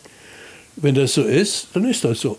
Aber ich glaube, dass gerade in dem Moment, und da bin ich mit deinen Weinen auch in Berührung gekommen, da, äh, die, die ersten Weine, die ich dann wieder getrunken habe, nachdem ich Mitte der 90er nach Weningen kam, waren eben von dir zum Beispiel Schieferterrassen. Mhm. Ne? Und ich habe dann immer ähm, mir den Spaß erlaubt, wenn Besuch kam, die gegen Mosel eingeschworen waren, rein vom Kopf her. Alles mhm. nur sauer und Säure und ich habe Probleme damit. Den Wein auf den Tisch gestellt, probiert doch mal. Und der war dann immer am, am, am ehesten leer. Der war aber sicherlich nicht damals klassisch trocken, sondern der wird so bei 10, 12 Gramm Restzucker gelegen haben, gehe ich mal von aus. Ja? Und das hat den Leuten total gut geschmeckt. Ja, ja. Also eingefleischten Trockentrinkern. Ne? Da war man jetzt beim Thema, was der ja, Kunde ja, gut, will. Das, das, sind ja, gut, das gerade abzuhandeln. Leute, die sagen, ich trinke, äh, ich trinke nur trocken. Äh, oder Leute, die sagen, ich mag keinen trockenen Wein, die getrauen sich nicht zu sagen, ich mag keinen sauren Wein. Das kann man fast generell so mhm. definieren. Also die ne? mögen die markante Säure nicht. Äh, ja. Und natürlich, wenn ich mit riesenhohen Erträgen die Traube zu früh ernte, dann mit Reinzuchthefen im Edelstahl und, und, und, und, und, dann sind die Weine hinterher kratzbürstig und oft sauer. Und dann entsprechen sie diesem Klischee, äh, Darkroom, äh, was weiß ich, gib mir die Peitsche, leiden für einen guten Zweck, äh, wo ich mich dann glücklicherweise auch von verabschiedet habe. Ich möchte schon, dass der Wein lieb zu dir ist, ne? dass, er, dass er dich einlädt, äh, irgendwelche schöne Dinge zu entdecken und nicht hier. Äh ja, und das war eine späte Erkenntnis? Nee, ich habe damals gar nicht auf der Ebene gedacht. Wir haben, ich habe damals den Wein gemacht, wie ich gedachte, wie es sich gehört. Diese, diese äh, Formulierung jetzt, die ich jetzt gerade vom, ja. das ist, so hätte ich damals das nicht formuliert. Okay. So habe ich damals nicht gedacht und auf der Ebene habe ich damals nicht gedacht. Wir wollten Wein machen, also wir wollten vom Weinbau leben, also wir wollten nicht bankrott gehen. Wir wollten aber einen Wein herstellen, der, wo wir dahinter stehen. Und das ging ja ein bisschen einher mit klimatischen sagen wir, Verhältnissen, die so immer so ein bisschen dafür sorgten, dass, glaube mhm. ich, jetzt die Qualität der Ernte tendenziell von Jahr zu Jahr besser wurde, oder? Da, eigentlich lief alles zusammen. Das, was du gerade sagst, es wurde von Jahr zu Jahr ein bisschen wärmer. Mhm. Unsere Reben wurden von Jahr zu Jahr ein bisschen älter. Mhm. Von Jahr zu Jahr gab es immer weniger Kunstdünger im Boden mhm. weil wir nie was gedüngt haben. Wir düngen seit 40 Jahren ausschließlich mit, wenn wir düngen, mit selbst hergestelltem Kompost. Das heißt, die Pflanzenernährung ist wieder völlig anders. Hat sich völlig umgestellt. Auch geschmacklich haben sich Weinberge völlig verändert auch durch den Art von Rebschnitt, durch die Laubarbeiten, die wir haben. Also es gibt, sagen wir mal, das wäre eine extra Vorlesung jetzt hier, bestimmt 50 Dinge, die man aufzählen könnte, äh, was alles Feintuning bedeutet, in diesem System Weinberg Veränderungen äh, vorzunehmen. Ne? Und äh, ja, und dann auch, du hast eben angesprochen, wir hatten noch mal eine Zeit lang 17 Hektar gehabt und haben wieder abgegeben. Mhm. Weinberge, die mir nicht gefallen haben. Zum mhm. Beispiel hatten wir hier Weinberge gehabt, wo nur dreieinhalbtausend Reben pro Hektar standen. Die haben wir gehabt, weil wir dringend Trauben gebraucht haben damals. Aber wo wir dann andere Weinberge pachten oder kaufen konnten, haben wir die wieder abgestoßen, weil wir wollen Weinberge haben, wo tendenziell 10.000 Reben stehen. Also für uns ist, wenn wir über Qualität reden, ist nicht die Frage Erntemenge pro Hektar so relevant, sondern die Frage Erntemenge pro Rebstock. Ne? Die berühmten 50 Hektoliter, also die berühmten 5000 Liter pro Hektar, die immer als Qualität äh, durch die Marketinglandschaft geistern, die kann ich mit 1200 oder mit 12.000 Reben pro Hektar herstellen. Ne? Aber wie ist denn das Ganze dann so zu fassen, wenn sich die Bedingungen doch immer wieder stark ändern oder zumindest so ändern, dass es nicht das gleiche ist, was du jedes Jahr zur Verfügung hast? Wie kriegst du denn trotzdem eine Stilistik als Winzer hin? Eigentlich kommt der Kunde jetzt zu dem, zu dem Weingut, weil er sagt, mir gefällt sein Stil. Sagt, sagt man so. Aber der ist ja eigentlich jedes Jahr anders, oder? Mir fallen, mir fallen jetzt nur peinliche Vergleiche ein, aber äh, der Picasso hat auch über die Jahrzehnte immer wieder andere Bilder gemalt und der Mozart hat auch anders komponiert. Ne? Äh, äh das ist jetzt ein bisschen peinliches Vergleich, weil ich will mich nicht mit den Kerlen auf eine Ebene stellen, aber ähm, die Stilistik hat sich verändert. Auch die, die Konsumgewohnheiten vieler Kunden haben sich verändert. Oder die sind dann abgesprungen und sind woanders hingegangen. sagen wir mal, mit Stilistik, es gibt ja, wenn man sich fragt, warum kauft ein, ein Kunde den Wein jetzt beim Winzer XY, da ist die Stilistik des Weins selbst ja nur ein Bruchteil von dem ganzen kulturellen Gefüge, was der Winzer oder was der Kunde kauft, wenn er den Wein von dort. Ne? Da gibt es ja mit, mit, also alles, was man sich vorstellen kann, was dann an kulturellen äh, Aspekten mitgekauft wird. Ja, klar. Und äh, das war bei uns natürlich genauso. Ne? Und natürlich ist die Stilistik anders. Und trotzdem, wenn ich jetzt einen 89er oder 88er oder äh, von uns trinke, da schmeckt der Uhlen nach Uhlen und der Röttgen nach Röttgen. Also es ist. Weil du nicht zu stark eingegriffen hast. Also wir haben damals nicht so brutal eingegriffen, dass wir das Produkt so vergewaltigt hätten, dass man sagt, es ist so weit vom Weinberg weg. Und ich bin, da bin ich sogar im Nachhinein immer ein bisschen äh, überrascht, wo man aus heutiger Perspektive damals alles falsch gemacht hat. Und wenn man dann den Wein trinkt, dann muss man sagen, so furchtbar falsch war es dann scheinbar doch wieder nicht. Ne? Okay.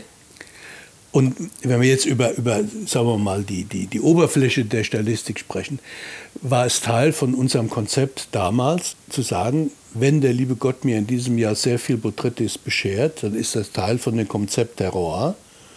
Und dann ist das auch ein Teil von dem Wein. Und der Wein schmeckt eben dann auch danach. Jetzt haben wir übrigens schon äh, sehr lange gesprochen und zum allerersten Mal fällt der Begriff Terroir.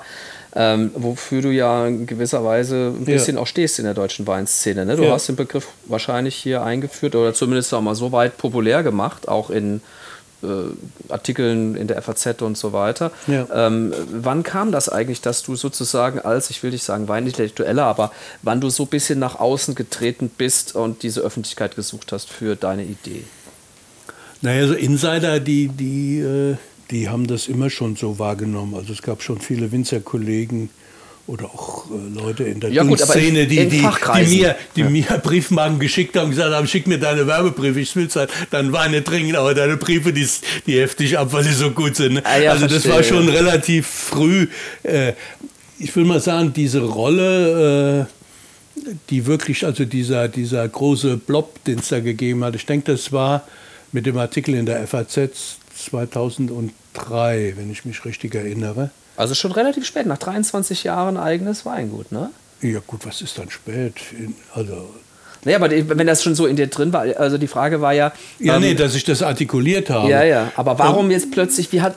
Ja, gut, artikuliert, na gut, da muss man sagen, einmal ist es so, dass äh, ich nicht bei der FAZ angeklopft habe und gesagt habe, Freunde, ich will bei euch publizieren, sondern jemand von der FAZ hat gesagt, willst du mal? Okay. Mhm.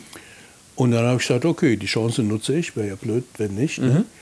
Wenn der das zwei Jahre früher gemacht hätte, dann wäre das zwei Jahre früher passiert. Das heißt, es war nie dein fester Plan, ich muss jetzt in die Öffentlichkeit und muss eine Reichweite aufbauen? Nee, nee, nö, nö. Okay.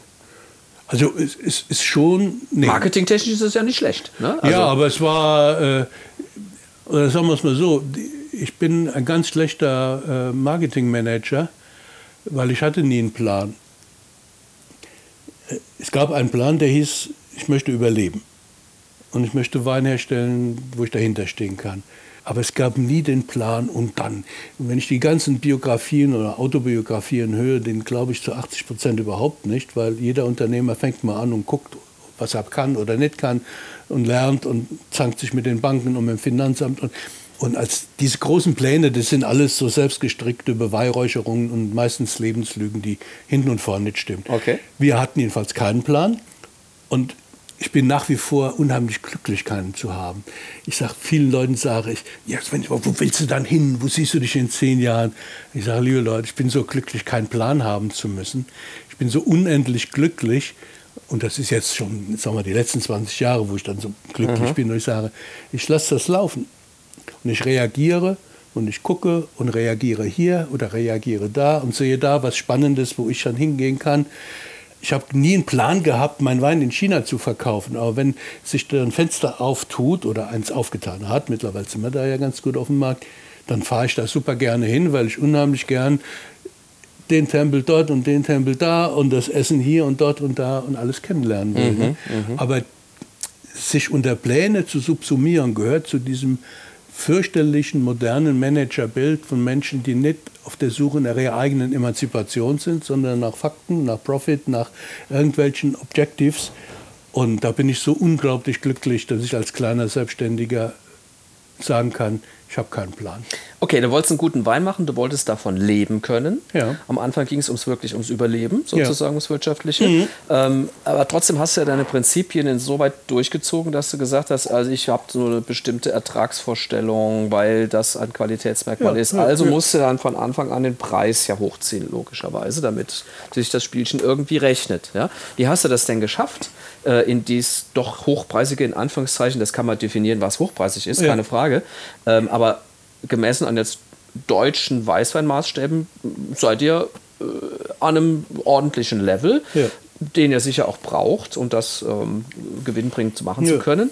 Aber wie kamst du denn da hin? Da musst du ja dem Kunden erklären, warum er bei dir vielleicht das Doppelte zahlt von dem, was der andere Winzer im Ort verlangt. Nein, ich, ich, ich weiß es gar nicht. Äh, Ich habe, es ist einfach so. Wir haben jetzt gerade die Preise enorm angehoben, weil wir haben in diesem Jahr Produktionskostensteigerungen von 30 Prozent. aber jetzt, ihr habt ja jetzt einen Ruf, da kannst du das ja machen. Aber ganz am Anfang, das finde ich spannend. Wie kommst du dahin, dass du sagst hier, ich erzähle die Geschichte, warum ihr bei mir jetzt einen anderen Preis bezahlen müsst? Ich kann dir das nicht sagen, weil, weil ich habe mir da auf dieser Ebene nie Gedanken gemacht, sondern wir haben gesagt, das ist das, was wir brauchen. Und dann haben wir die Preise so gestaltet und haben das von, also das Und habt Kunden gefunden. Wenn du so willst, Ego-Trip oder was weiß ich. Aber es gab keine Konkurrenzbeobachtung oder der verkauft so, also kann ich so. Ja, du hast aber eben einen äh, interessanten Satz gesagt. Du hast gesagt, du möchtest dich, wolltest dich nicht sozusagen zu, äh, prostituieren dem Kunden gegenüber. Ja. Ähm, aber auch das ist ja so eine Herausforderung. Wenn man ein gewisses Preisniveau erreicht, hat man vielleicht auch manchmal Kunden, die wirklich viel Geld und viel Menge abnehmen, wo man denkt, naja, aber ist jetzt irgendwie nicht gerade mein Traumkunde, ja, also so wie blöd, wie der daherredet oder was auch immer. Hm. Ja, ja. Ähm, äh, wo, Klar, auf der, auf der Ebene gibt es und gibt es nach wie vor Kompromisse, die wir machen. Ja, ne? Natürlich äh, gibt es viele äh, Stinkefinger, die ich hier gerne mal zeigen würde, die ich mir verkneife, weil so dick äh, sitzen wir auch Ja. und werden, und werden wir auch nie im Sattel sitzen, Verstehe, ja. dass man nicht hier und da mal äh, die Honneurs macht. Aha. Wobei diese Honneurs, weißt, es gab Leute, bleiben wir mal bei dem Stinkefinger, es gibt, gab Politiker oder gibt Politiker, von denen ich gesagt habe, die kommen mir hier nicht ran. okay. So. Richtige Rechtsaußen-CDUler. Ja, Richtige Anti, wo man sagt, nee. okay. So. Und ich musste die Erfahrung machen, dass der eine oder andere bei mir im Hof saß. Und siehe da, wir hatten einen sehr angenehmen Abend miteinander, haben viel gelacht, viel Blödsinn gemacht. Viele Politiker haben eine Marketingseite, die sie zeigen, um gewählt zu werden. Und viele Politiker sind auch froh, mit dem Reinhard Löwenstein normal zu reden, der ihnen gegenüber nicht rumschleimt, sondern sagt, hör mal auf mit dem Blödsinn. Sag mal.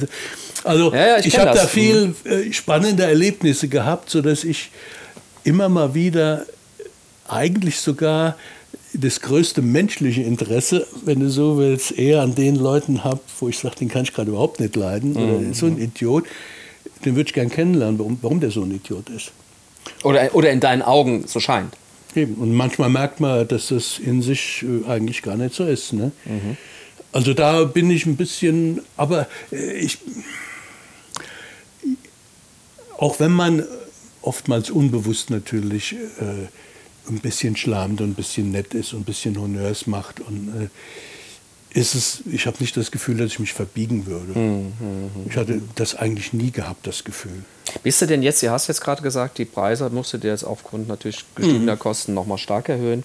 Bist du denn jetzt in einem Preisniveau, wo du sagst, es ist eigentlich ein Niveau, mit dem ich wirklich zufrieden bin? Oder sagst du, rein realistisch gesehen, müsste ich eigentlich noch mehr haben, damit ich vielleicht die Angestellten noch ein bisschen besser bezahlen kann oder mehr Rücklagen bilden kann oder was auch immer?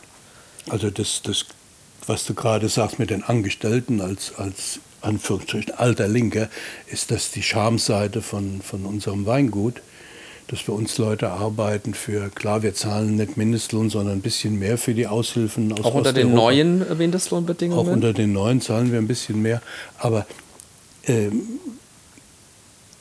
die müssten eigentlich das Doppelte kriegen, weil die arbeiten nicht so wie normal die, die nur Mindestlohn Verstehe. verdienen. Weil die arbeiten mit einem Engagement, äh, die denken mit weißt du, die, die hätten eigentlich einen Facharbeiterstundenlohn verdient.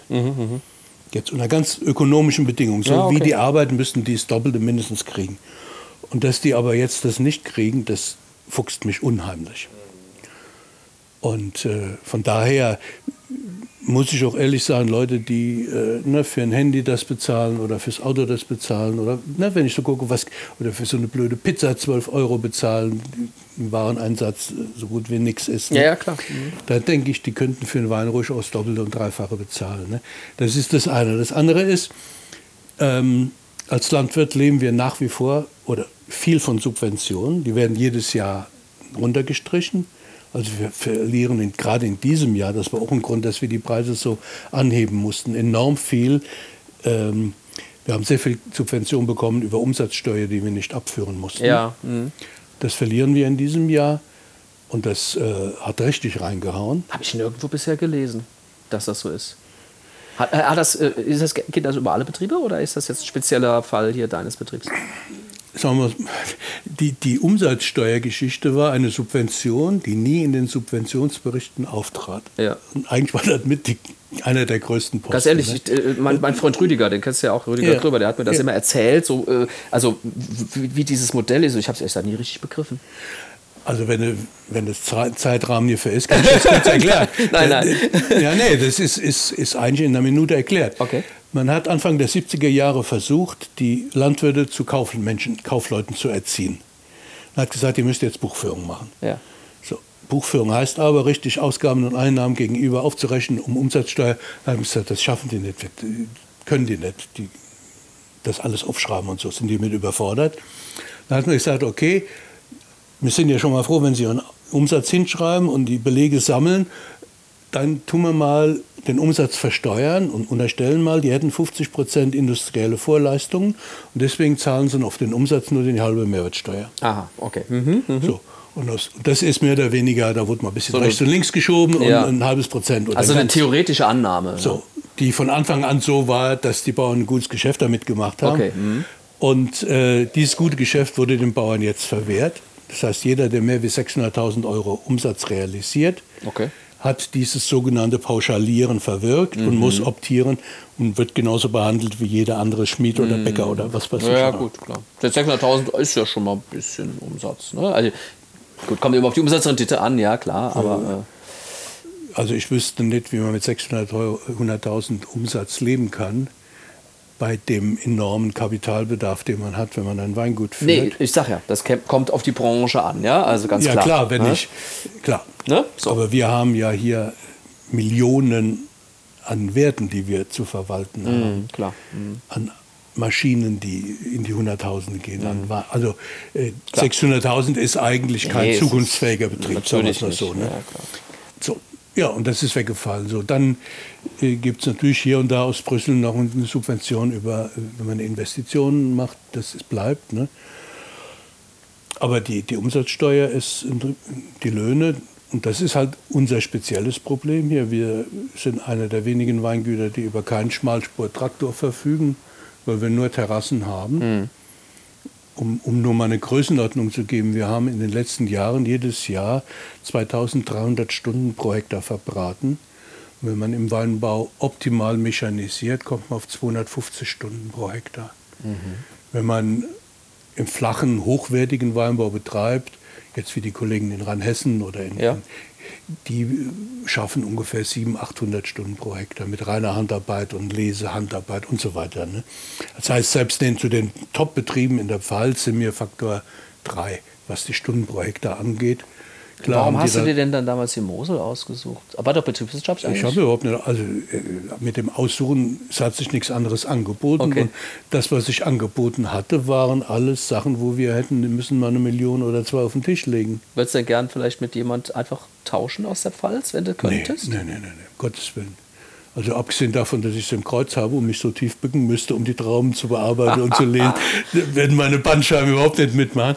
Aber Spaß beiseite, ich möchte, ich sag mal, mal, ich vom Geldverdienen her möchte ich mit dem einen oder anderen tauschen. Also so ein Hektar Kirchenstück, äh, da hast du ausgesorgt. So, ne? Böcklin kriegt jetzt, glaube ich, 150 oder 200 Euro für die Flasche Kirchenstück. Das ist schon richtig Geld. Ne? Aber wenn man jetzt mal nur ganz pauschal redet, Mosel gegen Pfalz oder, oder Rheinhessen. Was ja eigentlich unzulässig ist, oder? Finde ich. Ja, immer, warum kann man nicht? Ich kann ja auch sagen, warum gehe ich nicht nach China und mache da Wein oder in Südafrika oder in Südfrankreich. Es gibt gute Gründe für das oder das oder das oder das. Und ähm, gerade wie jetzt, wenn wir 25% Lohnsteigerungen haben, überlegt man sich natürlich, ob das ein zukunftstragendes Modell ist, was wir hier leben. Gell? Und da kann ich natürlich die Position einnehmen und sagen, die Entwicklung der nächsten Jahrzehnte geht mit Sicherheit dahin, dass technischer Fortschritt immer mehr übernommen wird und Arbeit durch Technik ersetzt wird, dort wo sie kann. Und bei uns auf den Terrassen wird auch in 20 Jahren das nicht anders funktionieren. Weil der Roboter, der da die, die Mauern hochklettert, um die Reben zu schneiden, den sehe ich beim besten Willen nicht vor mir. Ne? Wir hatten vor kurzem hier äh, eine ein Kollege von dir eine, eine große Drohne im Einsatz, äh, um auszuprobieren, äh, ob das eine Alternative zum Beispiel zum Hubschrauber oder ja, so sein ja. kann. Und als ich das gesehen habe, und da beschäftige ich mich auch schon lange mit, mit dem Thema, dann habe ich bei mir gedacht, da sehe ich noch so viele Haken und Ösen, dass ich mir nicht vorstellen kann, dass es in den nächsten fünf bis zehn Jahren ein Ersatz sein kann für den Hubschrauber. Naja, es, das ist wiederum ein politisches Thema.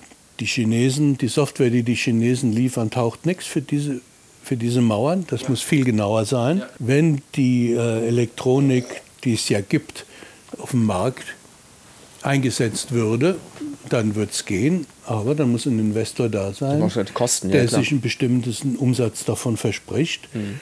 Bei den paar Hektar Terrassenlagen, die wir haben, wir haben 100.000 Hektar Weinberge in Deutschland, davon sind noch gut 500 Hektar Terrassenlagen.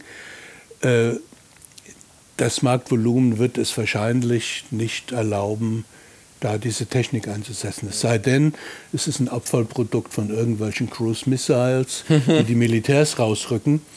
Äh, könnte sein, ich weiß es nicht. Ne? Da geht mir die Muffe. Aber wenn ich sehe, dass, also dass wir, wir werden, wir sind jetzt schon Weltmeister in Produktionskosten und wir werden Superweltmeister in den nächsten Jahren. Das ist die eine Seite der Medaille. Auf der anderen Seite der Medaille haben wir aber China, was jetzt in fünf Jahren nochmal gerade 100.000 Hektar Weinberge anlegen will.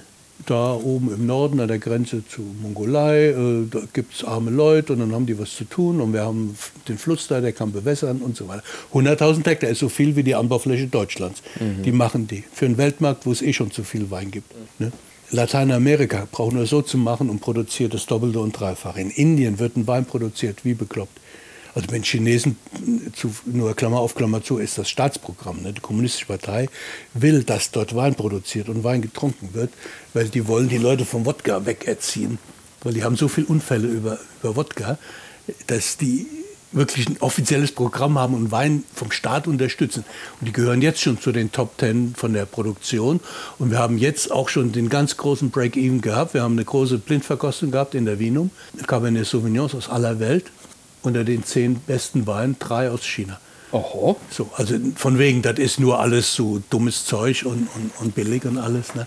So, das heißt, wir werden zunehmend Wein haben auf der Welt, zunehmend guten Wein haben auf der Welt, weil der technische Fortschritt weitergeht.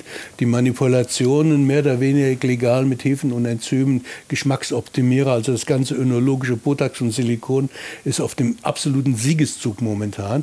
Das heißt, wir werden mehr und mehr und mehr toll schmeckende Weine haben.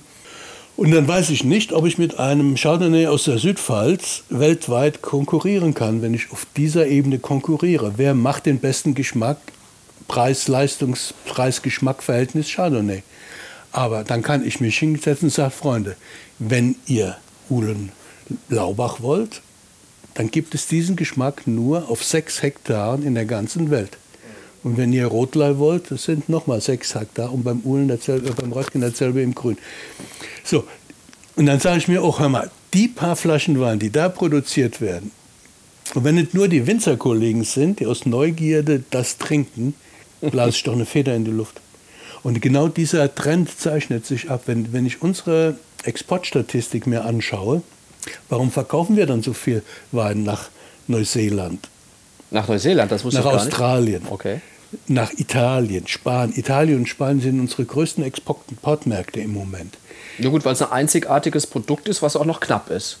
Ja, weil die haben diesen Geschmack von uns nicht. Warum trinken wir die Weine aus Burgund und aus Champagner? Weil uns der Champagner besser schmeckt wie der Sekt, den wir aus unseren Riesling-Trauben machen. Weiß ich nicht, finde ich nicht unbedingt immer. Ich aber. Also immer, immer habe ich nicht gesagt. Aber in der Spitze, Ja, die, okay. schlechten, die schlechten Champagner, die will ich nicht. Auch wenn es gut ist, so gut wie die können wir nicht. Okay, okay. So. Also aber so- schon und so- sehr hohes Niveau. Ja, klar. Und so gut wie Chambol Musigny können wir mit unserem Spätburgunder auch nicht in wenigen. So, aber so gut wie Riesling, so gut wie Uhlen und Röttgen gibt es auf der ganzen Welt, in Österreich noch ein paar Weinberge und dann wüsste ich nicht wo. Vielleicht finden die in China irgendwann mal was mikroklimatisch ähnliches. Aber An, der also ich Mittel, an der Mittelmosel auch nichts vergleichbar. doch, ich meine jetzt die Mosel. Was Ja, sind dann? okay. Du kannst jetzt hier die 5 Hektar äh, äh, Uhlen, äh, du kannst auch sagen, die 3000 Hektar Reben, die die Mosel hat. Mhm. Es gibt an der Mosel 8.500 Hektar, davon sind 3.500 noch, so wie man sagt, Riesling und Steillage und Schiefer. Okay. Was sind 3.000 Hektar für einen Weltmarkt? Das stimmt. sind 150 Millionen Umsatz. Das ist, kannst du vergessen. Aber da muss natürlich das Ganze auch auf dem Weltmarkt ankommen. Dazu musst du natürlich auch dich bekannt machen, auch in Anführungszeichen weltweit. Und das ist ja bisher, jetzt sagen wir mal, außer dir und ein paar Kollegen auch nicht, nicht so vielen gelungen, obwohl die vielleicht die, das Potenzial äh, durchaus im, im, im Keller haben. Und Del, del dicho al hecho hay mucho trecho, heißt das auf Spanisch so schön. Vom Handeln und Tun, das ist ein weiter Weg. So, du musst es tun, du musst es wollen und dann musst du es machen.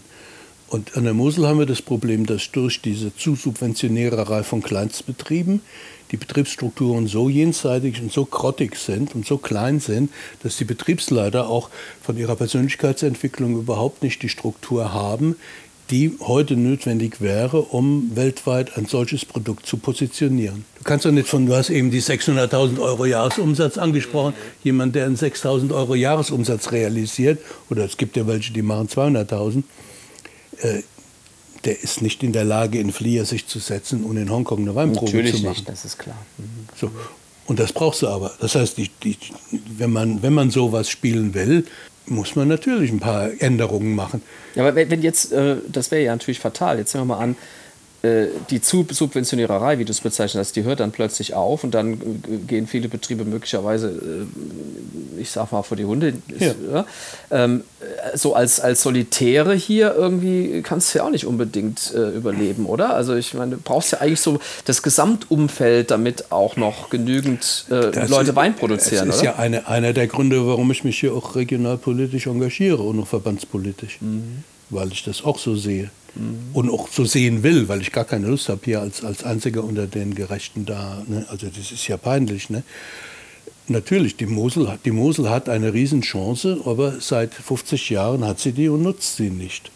Und manövriert Zumindest sich. nur in Ansätzen. Also es sind ja schon Ne, die Mosel als Region nutzt sie nicht. Es gibt einzelne exponierte Moselwinzer, Ja. die sie nutzen. Die Mosel als Region hat weltweit keinen guten Ruf. Die hat einen guten Ruf bei Insidern, die die Weine von den guten Winzern trinken. Aber wenn ich in Peking meinen Wein verkaufe, werde ich gefragt, warum gibt es dann Moselwein in der Metro in Peking für 8 Dollar und du willst 60 haben. Und es gibt auf den Karten dieser Welt, auf den Sterne-Restaurants dieser Welt, allen Marketing-blöden Sprüchen, die die Weinwerbung auch abdrückt, zu, zum Trotz gibt es wenig guten Moselwein. Es gibt ja auch wenig guten, also sagen wir mal so, es wird auch wenig produziert. Aber es gibt keine Nachfrage nach diesem Produkt. Es gibt eine wahnsinnige Nachfrage nach Champagner. Es gibt eine wahnsinnige Nachfrage nach hochwertigen äh, Pinot Noirs aus Burgund. Bei den Chardonnays aus Burgund ist es auch schon nicht so prickelig. Ne? Und in Bordeaux ist die Nachfrage eigentlich auch nicht die Nachfrage nach Bordeaux. Ist im Prinzip dasselbe in Grün. Es gibt die Nachfrage nach Blue Chips. Mittlerweile, äh, Gott sei Dank, haben sich da in der zweiten Linie eine Fülle von Betrieben so toll entwickelt, dass man sagen kann, man muss nicht die 500 Euro immer ausgeben, du kriegst auch für 40, 50 Euro einen richtig klasse Bordeaux-Wein heute. Ne? Äh, Das hat sich in den letzten 20 Jahren oder 10 Jahren erst so richtig entwickelt. Ne? Aber die- das ist ein, eine, eine Region als Brandauftritt, äh, Piemont oder Italien oder Prosecco. Es gibt immer für jedes Marktsegment ein bestimmtes Produkt, was mit bestimmten kulturellen und preislichen äh, Dimensionen verknüpft ist. Ne? dann gibt es Leute, die sagen Italien, ich trinke nur italienischen Wein, ich trinke was. So, gibt alles, klar. Es gibt auch Leute, die sagen, Dieter Bohlen wäre der beste Sänger des Abendlandes. Ne? Wenn man nie was anderes gehört hat, ist das hier auch gar, gar nicht mal so äh, schwer nachvollziehbar. Ne? Du bist jetzt 67. Ja. Und eigentlich in Rente. Oder auf dem Papier in Rente. Ja. Bist aber noch voll im Betrieb mit deiner Frau auch zusammen tätig. Mhm. Weil deine Tochter Sarah, die das Weingut ja übernommen hat, ja, ohne euch es jetzt nur schwierig hinbekommen würde, aktuell, denke ich mal, oder? Also zumindest ohne Ja, eure Arbeitskraft, ne? Wird schwer, wäre schwer, ne? Also sie hat jetzt kleine Kinder auch. Ja, gut, das muss ich erstmal alles fügen, aber, Genau. aber, aber ja, das Nee, ist war, so war das auch gar nicht gemeint, sondern Ja, das war einfach, ähm, ich denke mal, sie ist ja froh drum, dass ihr, dass ihr noch Ja. zur Verfügung steht. Ähm, was wäre denn so äh, der Wunsch, äh, wo soll es denn in den nächsten Jahren hingehen? Wie ich eben schon gesagt habe, ich bin so glücklich, dass ich keine Ziele habe. Weißt du? Es gut wie es gut und, und äh, weißt solange ich gesund bin und, und also zum Beispiel den spanischen Markt zu betreuen, äh, das mache ich, solange ich fliegen kann, weil es gibt nichts Besseres zu essen Mutlan, wie in Baskenland und wie in stimmt. Katalonien. Das stimmt. Und äh, in China gibt es äh, vielleicht mit dem besser, weiß ich nicht, aber auf alle Fälle mit dem abgefahren und mit dem speziell noch so viel Zeugs zu ergründen. Ne? Die Teekultur im, Süd, in Süd, im Süden von China gibt es Tee auf Terrassen, auf steinigen Böden. Da gibt es den Spruch, der beste Wein, der beste Tee ist der Steintee. Wie hier bei uns in der Terrassen. Äh. Da, da juckt es mich doch dahin zu fahren, mit denen die große Jumelage zu planen, Stein und Stein und Gestein und wie sich was wo wie und wie kriegen wir eine Sprache, eine gemeinsame vielleicht hin. Wie können wir sprachlich Wein auf Chinesisch übersetzen, indem wir uns adaptieren an die Beschreibungen, die die für Tee haben. Weißt du, da gibt es eine Fülle von, von spannender Sachen. Ich fahre zum Verrecke gern nach Israel. Wie toll. Finde ich auch toll, ja. Mhm. Wahnsinnig spannendes Land. Ja, ich bin da es. so gern, ich bin da zum Verrecken gern und, und, und lerne jedes Mal wieder was Neues kennen. Und, und, äh, und dann bin ich, solange ich Unternehmer bin, äh, zahlt das Finanzamt die Hälfte dieser Reisen. Das ist auch wunderschön. Was will ich dann noch mehr? Ja, ja, das ist schon Nee, ein Aspekt. ne? Also äh, ich habe momentan, also ich, bin- ich bin ein Mensch der Freiheit und ich will alle Freiheitsgrade weiterhin für mich nutzen, die sich da bieten. Und, und wenn ich irgendwann mal merke, ich möchte gern für mich allein, äh, wenn ich mir sage, ich brauche jetzt hier drei Wochen in Maria Lach, dann gehe ich eben ins Kloster und, und mach, mach mal die Einkehr und mach mal die Reise nach innen und nicht nur nach außen. Äh, wenn es soweit ist, dann mache ich das. Und der Beruf erlaubt mir eben, so viele Sachen zu machen. Das muss man ja auch mal sehen. Guck mal, welcher Beruf erlaubt dir, auf so vielen Hochzeiten zu tanzen? Ne? Ich habe mich äh, sowieso gefragt oder nur beobachtet, dass ja ganz viele Menschen so eine Faszination für den Winzerberuf empfinden. Ja. Ohne jetzt zu wissen, was daran alles hängt. Ne? Also so, es ist oftmals Ja. auch ein idealtypisches Bild, ja. was aber im Grunde ist ja schon auch was dran, weil so wie du es beschreibst, ist es ja auch ein super toller Beruf, oder? Also wenn es klappt, gibt es nichts Schöneres. Wenn du pleite bist und am Saufen bist und in Generationskonflikten verstrickt bist oder, oder, oder ne, dann ist das die Hölle. Also auch das gibt es ja ne, von vielen Winzer, die eigentlich was anderes werden wollten, die gezwungen wurden. Und, und dann kein Wunder, dass die hinterher unglücklich sind und keinen guten Wein machen. Und, also ne, es, gibt, äh, es gibt wenig Winzer, leider, die das so locker formulieren können wie wir oder wie ich das jetzt formuliere, die sich rausgearbeitet haben und die Freiheitsgrade sich erarbeitet haben. Und natürlich ist der Wein als, als guck mal, was ist dann? Das fing im Neolithikum an, als, als die Sammler und Jäger äh, sich überlegt haben, doch mal geregelter Alkoholproduktion nachzugehen und sesshaft zu werden und nicht mehr mit so einem Topf da durch die Prärie tigern zu müssen und den Wein zu vergären da fing das an, dass der Wein was mit Geist zu tun hat und das geistige Getränk, was der Wein im Wort hat und im Glas hat und wir im Hirn haben, das kommt ja nicht von ungefähr in allen Kulturen dieser Welt das gleiche Wort für Geist und Geist benutzt wird. Ne? Und, das ist, das, und deswegen ist das ja auch das religiöseste aller Getränke. Ne? Auch das Getränk, wo, wo sich die Gesellschaft am meisten aufregt, wenn gepanscht wird. Ne? Wenn beim Brückenbau äh, im Beton zu wenig Eise drin ist, wie jetzt was ich hier in Köln oder die Dinger da einkrachen, heißt es ja Gott, so sind die Menschen oder so ist der Kapitalismus oder was. Aber wenn beim Wein gepanscht wird, um Gottes Willen, das ist Sünde. Ne? Das heißt, wir haben hier seit, seit wir anfangen zu, denk, zu denken mit Abendmahl und, und, und Blut Gottes und so, das ist das symbolträchtigste Produkt. Vielleicht, wenn es um den Geist geht, es gibt natürlich auch Symbole mit Salz und mit Brot und mit Milch, die das matriarchale Erbe eher repräsentieren als das, das äh, Weibliche in uns, ne? das, das Regregierende. Aber wenn es um Emanzipation geht, wenn es um menschliche Entwicklung geht, dann ist der Wein das Produkt. Und daran zu partizipieren, einmal an der Produktion von sowas und dann auch noch in einem Rahmen an der frischen Luft arbeiten, mit nicht von der Maschine im dicken Traktor, sondern hier bei uns auf den Terrassen rum, äh, Kommunikation, Aussicht. Äh, du bist gesellschaftlich wertgeschätzt. Jemand, der Wein produziert, boah, ist was anderes wie jemand, der Absatz äh, von, von Plastiktüten organisiert oder was. Ne? Klar. Und das zieht natürlich, und also ich kenne wenig, wenig Leute, die in ihrer Midlife-Crisis nicht davon träumen, ein Weingut äh, zu haben. Ne? Und viele machen es ja auch und viele, viele äh, was weiß ich, auch viele reiche Leute. Ne? Ja, ja. So ein Ferrari, da kann jeder Popel kaufen, der genug Kohle in der Tasche hat. Ne? Aber ein Weingut, das ist knapp. Ein Hektar Uhlen kannst du nicht mal gerade mit dem Finger schnipsen kaufen. Ne? Zum Glück geht das nicht. Ja, zum Glück nicht. Und wir haben ja jetzt hier auch in Wenningen gerade gesehen, diese Unglücksfälle, dass Weinberge verkauft wurden an Leute, die Geld haben oder hatten. Vielleicht haben sie keins mehr, ich weiß es nicht. Und die Weinberge verkommen, jetzt werden sie wieder verkauft ja, ja. und so weiter. Ne? Also das, oder hier Schloss Liebig, die Baustelle da steht jetzt leer seit, ich weiß gar nicht, seit über einem Jahr ist da Baustopp. Auch Leute mit Millionen um sich geworfen haben und Deswegen, also das ist ganz unglücklich, dass Leute mit Geld im Wein äh, ihr Unwesen treiben, weil die, die versauen nicht nur die Preise, sondern auch die Moral. Ist, ist sicher so, ja. ja. Aber die ziehen die trotzdem an, ne? Das Thema zieht sie an. Ja, es ist magisch, ne? Sag mal jetzt zum Schluss, äh, wenn man auf die Zukunft schaut, jetzt auch, weil Sarah, deine Tochter, ja jetzt so zu ihre, ihr, ihr Leben darauf aufbaut. Hm. Ähm, was sind denn Faktoren, wo du sagen würdest, da könnte es nochmal schlecht ausgehen, obwohl wir uns sehr gut aufgestellt haben, jetzt vielleicht die auch gar nicht von euch beeinflussbar sind, politisch gesehen, klimatisch gesehen. Was sind die Bedrohungen sozusagen? Also fangen wir mal mit dem letzten an, was jetzt am meisten jetzt in der Presse ähm, Betracht, Beachtung findet, das Klima ist für mich kein Bedrohungsfaktor. Wenn das linear so weitergeht äh, mit der Erwärmung, was man ja in Frage stellen sollte, sinnvollerweise, weil es nie eine lineare Entwicklung bei allem gegeben hat. Aber wenn das wirklich so wäre, dann würden wir in 40 Jahren hier Sirap pflanzen und ähm, die Kollegen an der Rhone würden Frühkartoffel pflanzen, weil es für den Sirap zu heiß ist. Ne? Mhm.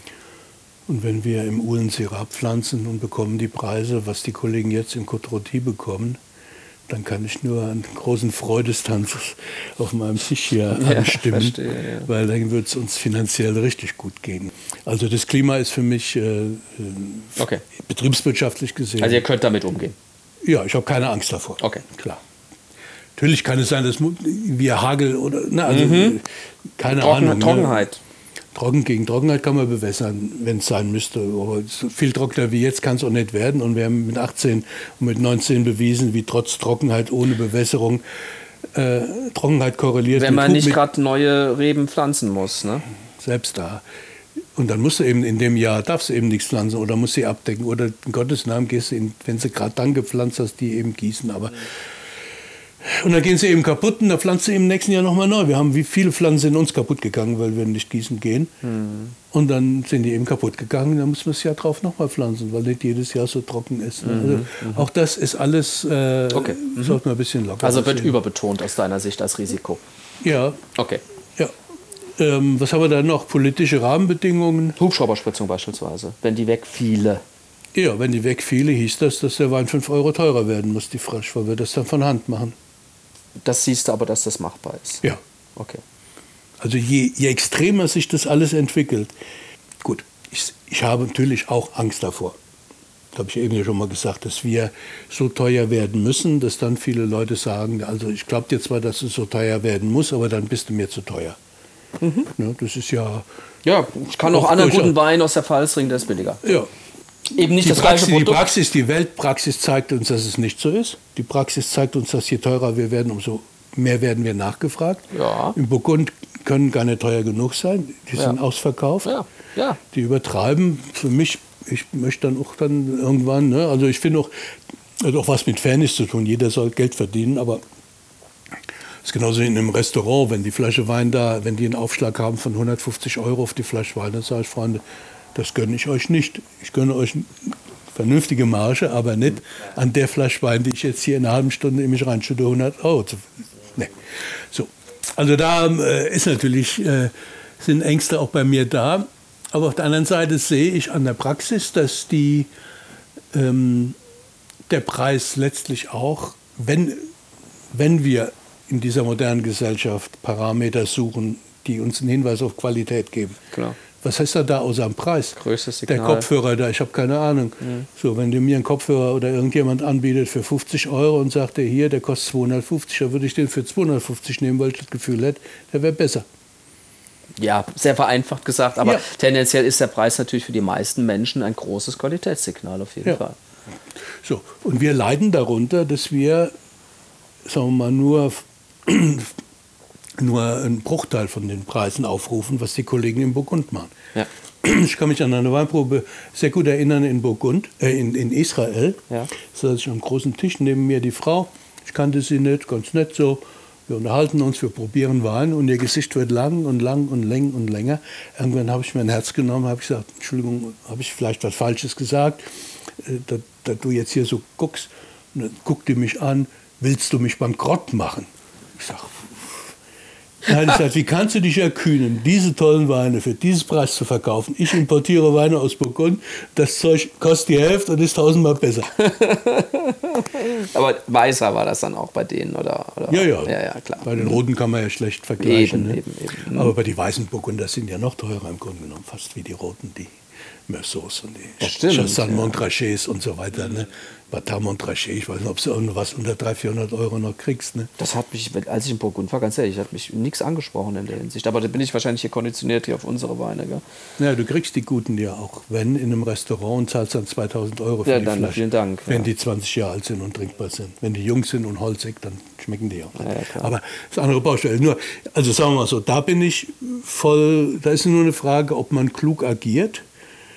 Und da habe ich, meine Fragezeichen habe ich, ob die Mosel als Region es hinkriegt. Weil wir haben ja ein Problem im Gegensatz zur Pfalz. In der Pfalz kann ich von mir das Kartoffel anbauen und nach 20 Jahren wieder Wein. Wenn wir 20 Jahre lang auf den Terrassen keinen Wein mehr anbauen, sind die Mauern eingekracht und die baut keiner mehr auf. Ne, Ein Hektar Terrassenlandschaft kostet ungefähr anderthalb Millionen nur Weinberg, nur Mauern, bevor du die Reben setzt. Ne? Ja. Und selbst in optimalsten, also die wirklich die, die hochpreisigsten Winzer äh, kommen nicht an 100.000 Euro Umsatz pro Hektar. Das heißt 1,5 Millionen um 100.000 Maximum. Meistens sind es 60, 70.000, bei vielen sind es auch nur 30.000 Umsatz. Ne? So, ne? Das heißt, das ist eine Sache, die, die Schere, die geht völlig auseinander. Ne? Und da kann man natürlich sagen, Winningen ist toll. Ne? Wir haben in Winningen keine Brache. Ja. Im Gegenteil, einige Brachflächen, ich kämpfe ja auch dafür, dass im Uhl noch obere Terrassen wieder angelegt werden, um das Landschaftsbild der frühen 50er Jahre wiederherzustellen. Das ist ja einer meiner sagen wir mal, Hobbys in Anführungsstrichen, dass ich mich da engagiere. Aber du brauchst ja nur ein paar Dörfer weiterzufahren und siehst das Elend, äh, wo du nur Schnipp machen musst und kannst am nächsten Tag mit 10 Hektar Weinberge nach Hause gehen, wo keine, kein Winzer mehr im Dorf ist und, und, und, und. und ne? Also dieser Verfall an Kulturlandschaft, der irreversibel ist, weil die Preise so niedrig sind. Die Frage, wie schnell geht das, dass man da zum Aus- Ausgleich kommt. Da bin ich, für die Mosel habe ich da manchmal so ein bisschen meine Zweifel. Die hattest du aber schon lange, oder? Ja, es ist schon lange, aber es spitzt sich halt auch immer mehr zu momentan, weil immer mehr brach fällt. Und in Klotten gibt es keinen einzigen Winzer mehr jetzt, ne? sage ich jetzt mal. Oder in, in Kobern gibt es noch zwei. In, Ja, ja. In Lehmen äh, gibt es eigentlich, der Uwe hört jetzt auch auf. Und weißt du so, es ist so ein, Ja. eine ziemliche Erosion. Ne? Dann kann die Politik mir natürlich, also Prohibition könnte sein, halte ich für recht unwahrscheinlich. Mhm. Und wenn bestimmt nicht auf der ganzen Welt. Und dann ist es, da haben wir auch, sagen wir mal, finde ich, haben wir uns gut aufgestellt, weil ich denke, wir exportieren jetzt in ungefähr 40 Länder auf der Welt und äh, jetzt logischerweise nichts in die Ukraine, aber das ist nicht so schlimm, weil dann verkaufen wir halt den Wein in ein anderes Land. Ne? Also da, das können natürlich auch sein, so Kriegssituationen wie jetzt mit, mit Russland. Ne? Aber da kommt dir die Betriebsgröße natürlich in gewisser Weise wieder entgegen, weil wenn die jetzt einmal ganz andere Mengen umsetzt, dann kannst du so einen Absatzmarkt ja nicht sofort wieder ersetzen. Ne? Äh, das würde ich abstreiten, was du sagst. Okay. 5% sind 5%.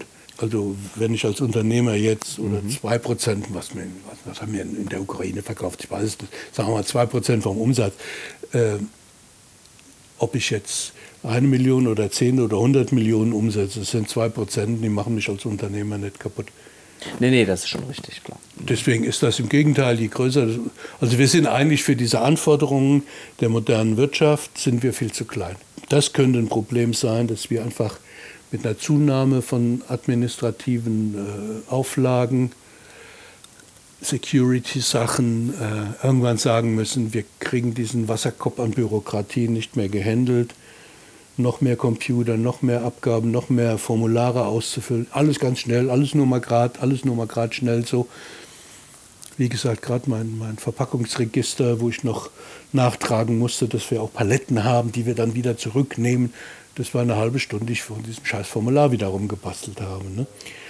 Und da könnte es natürlich sein, dass uns das Schicksal erleidet, äh, dass wir nicht so schnell so teuer sind, dass wir eine Person einstellen, die genau den ganzen Blödsinn am Tag am Computer macht. Aber ich sehe, äh, gut, klar, wie es, wie es jetzt ist. Man kann natürlich sagen, klar, alle hochwertigen Sachen äh, in Schottland, die Whisky-Distillerien, die gehören auch zu irgendwelchen großen Konzernen, bis auf ganz wenige. Ne? Interessantes, interessante Frage. Hat dir schon mal jemand äh, einen guten Preis für dein Weingut geboten? Nee. Das ist für mich eigentlich oft so ein, ein, ein Spiel, dass ich sage, wenn hier Chinesen in der Reihe stehen und sagen, ich will dich kaufen, ja. das ist für mich der, wäre dann der Beweis, dass wir ein profitables Unternehmen sind. Nach gängigen Terms of Trade sind wir kein profitables Unternehmen. Verstehe. Aber Weil, könnte ja trotzdem ein Liebhaber kommen. Und was würdest du dann sagen? Gibt es einen Preis, wo du schwach würdest? Oder Sarah vielleicht? Also für mich gäbe es keinen Preis, weil das äh, ist für mich ein Stück Lebensqualität eben. Ist nicht zu verkaufen. Wenn die Sarah, äh, keine Ahnung, ob Sarahs Kinder, äh, ne, mm, was dann passiert. Oder äh, irgendwo, denke ich, man würde, würde jeder schwach. Ne? Wenn einer sagt, und noch eine Million und noch und noch und noch. Ja, aber es ist ein kulturelles Erbe. Ne? Das gibt man nicht so ohne. Ja, man, man, man, sagt immer, man gibt es nicht so ohne. Aber äh, also wenn du jetzt sagst, ich gebe dir 50 Millionen oder 100 Millionen, da würde ich sagen, also wenn ich die hätte, weiß ich nicht, ob ich sie da investieren würde. Du wärst bekloppt, du würdest sie investieren. aber ich sage jetzt mal nur, wenn, ja, wenn, ja, wenn, wenn, wenn. Ne? Aber ich meine, das, da kann man lang rumspinnen. Ja. Aber sagen wir mal, das Fakt, andersrum gestrickt. Wir müssen dazu kommen, dass wir profitabel sind. Mhm. Wir müssen dazu kommen, dass wir unser eingesetztes Kapital halbwegs verzinsen, dass wir unsere Abschreibungen finanzieren, dass wir über die Abschreibungen hinaus noch Geld übrig haben, um zu reinvestieren. Wir müssen dazu kommen, dass wir adäquate Löhne bezahlen und wir müssen dazu kommen, dass wir darüber hinaus noch Geld übrig haben. Das, was man in der Betriebswirtschaftslehre Gewinn nennt. Mhm. Wir machen keinen Gewinn. Ich realisiere meinen Lohnanspruch. Also ich kann das Geld, was wir als Gewinn dem Finanzamt gegenüber ausweisen, kann ich sagen, das ist die Verzinsung von meinem eingesetzten Kapital. Und ich kann sagen, das ist mein Lohnanspruch. Mhm. Aber, nicht, Aber beides. nicht beides. Okay. Und erst recht nicht die Löhne, die wir eigentlich noch unseren Mitarbeitern zahlen. Mhm. Das heißt, wir sind, und wenn man das mit vor 100 Jahren vergleicht, ich bitte dich, die Weine 100, vor 100 Jahren haben die Weine bis zum Zehnfachen gekostet von dem, was wir heute für unsere Weine kriegen. Mhm. Die Kaufkraft der Weine damals. Mhm. Einer meiner Urgroßväter war Pflasterer hier im Dorf. Der hat am Tag drei Mark in Rechnung gestellt. Als selbstständiger Handwerksmeister. Ein Quadratmeter im Uhlen hat damals 10, 11, 12 Mark gekostet. Mhm. Das heißt, ein selbstständiger Handwerksmeister arbeitet drei Tage lang oder ein bisschen mehr um ein Quadratmeter Uhlen zu kaufen. Mhm.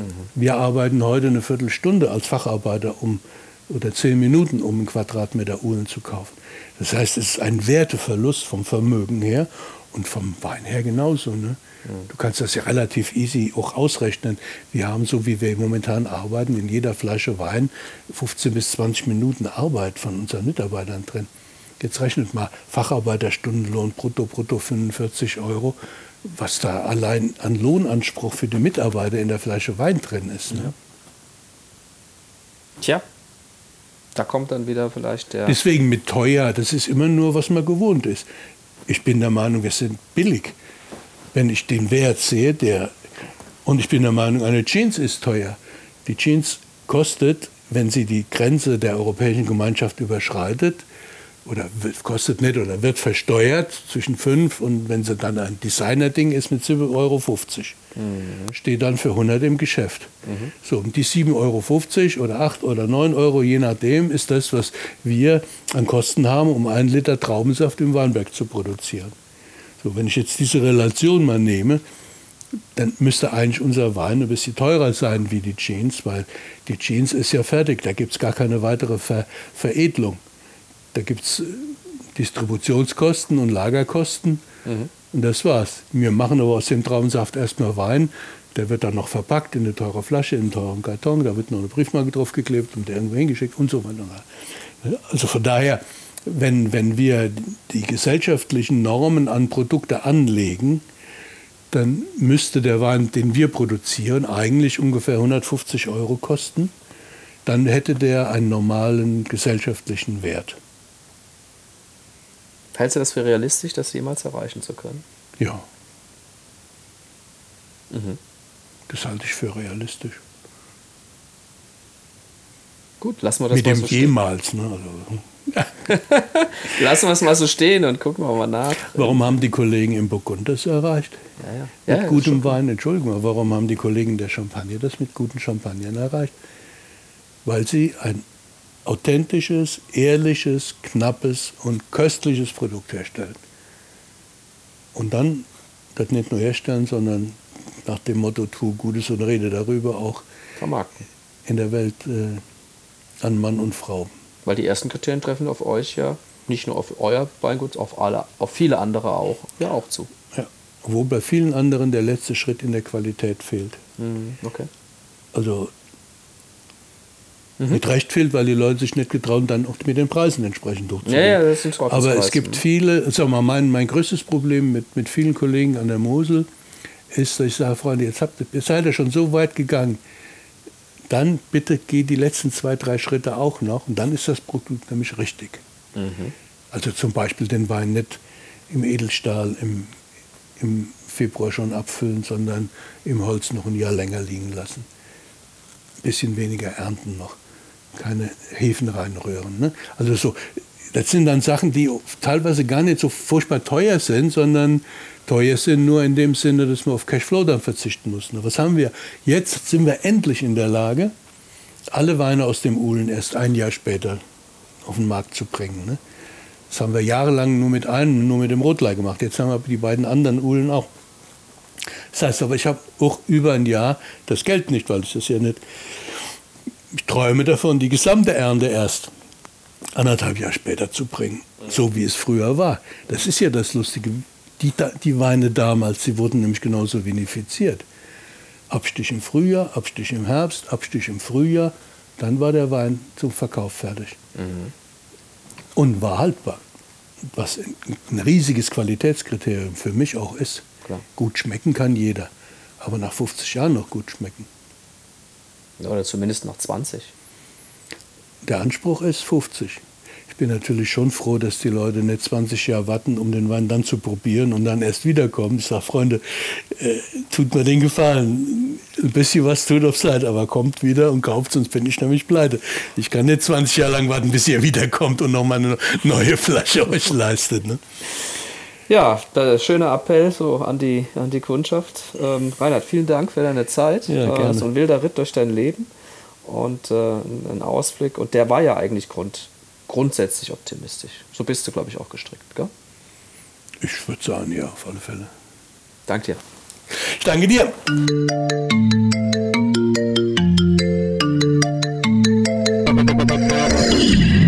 Das war Rund ums Eck, der Koblenz Podcast. Vielen Dank fürs Zuhören und bis zum nächsten Mal.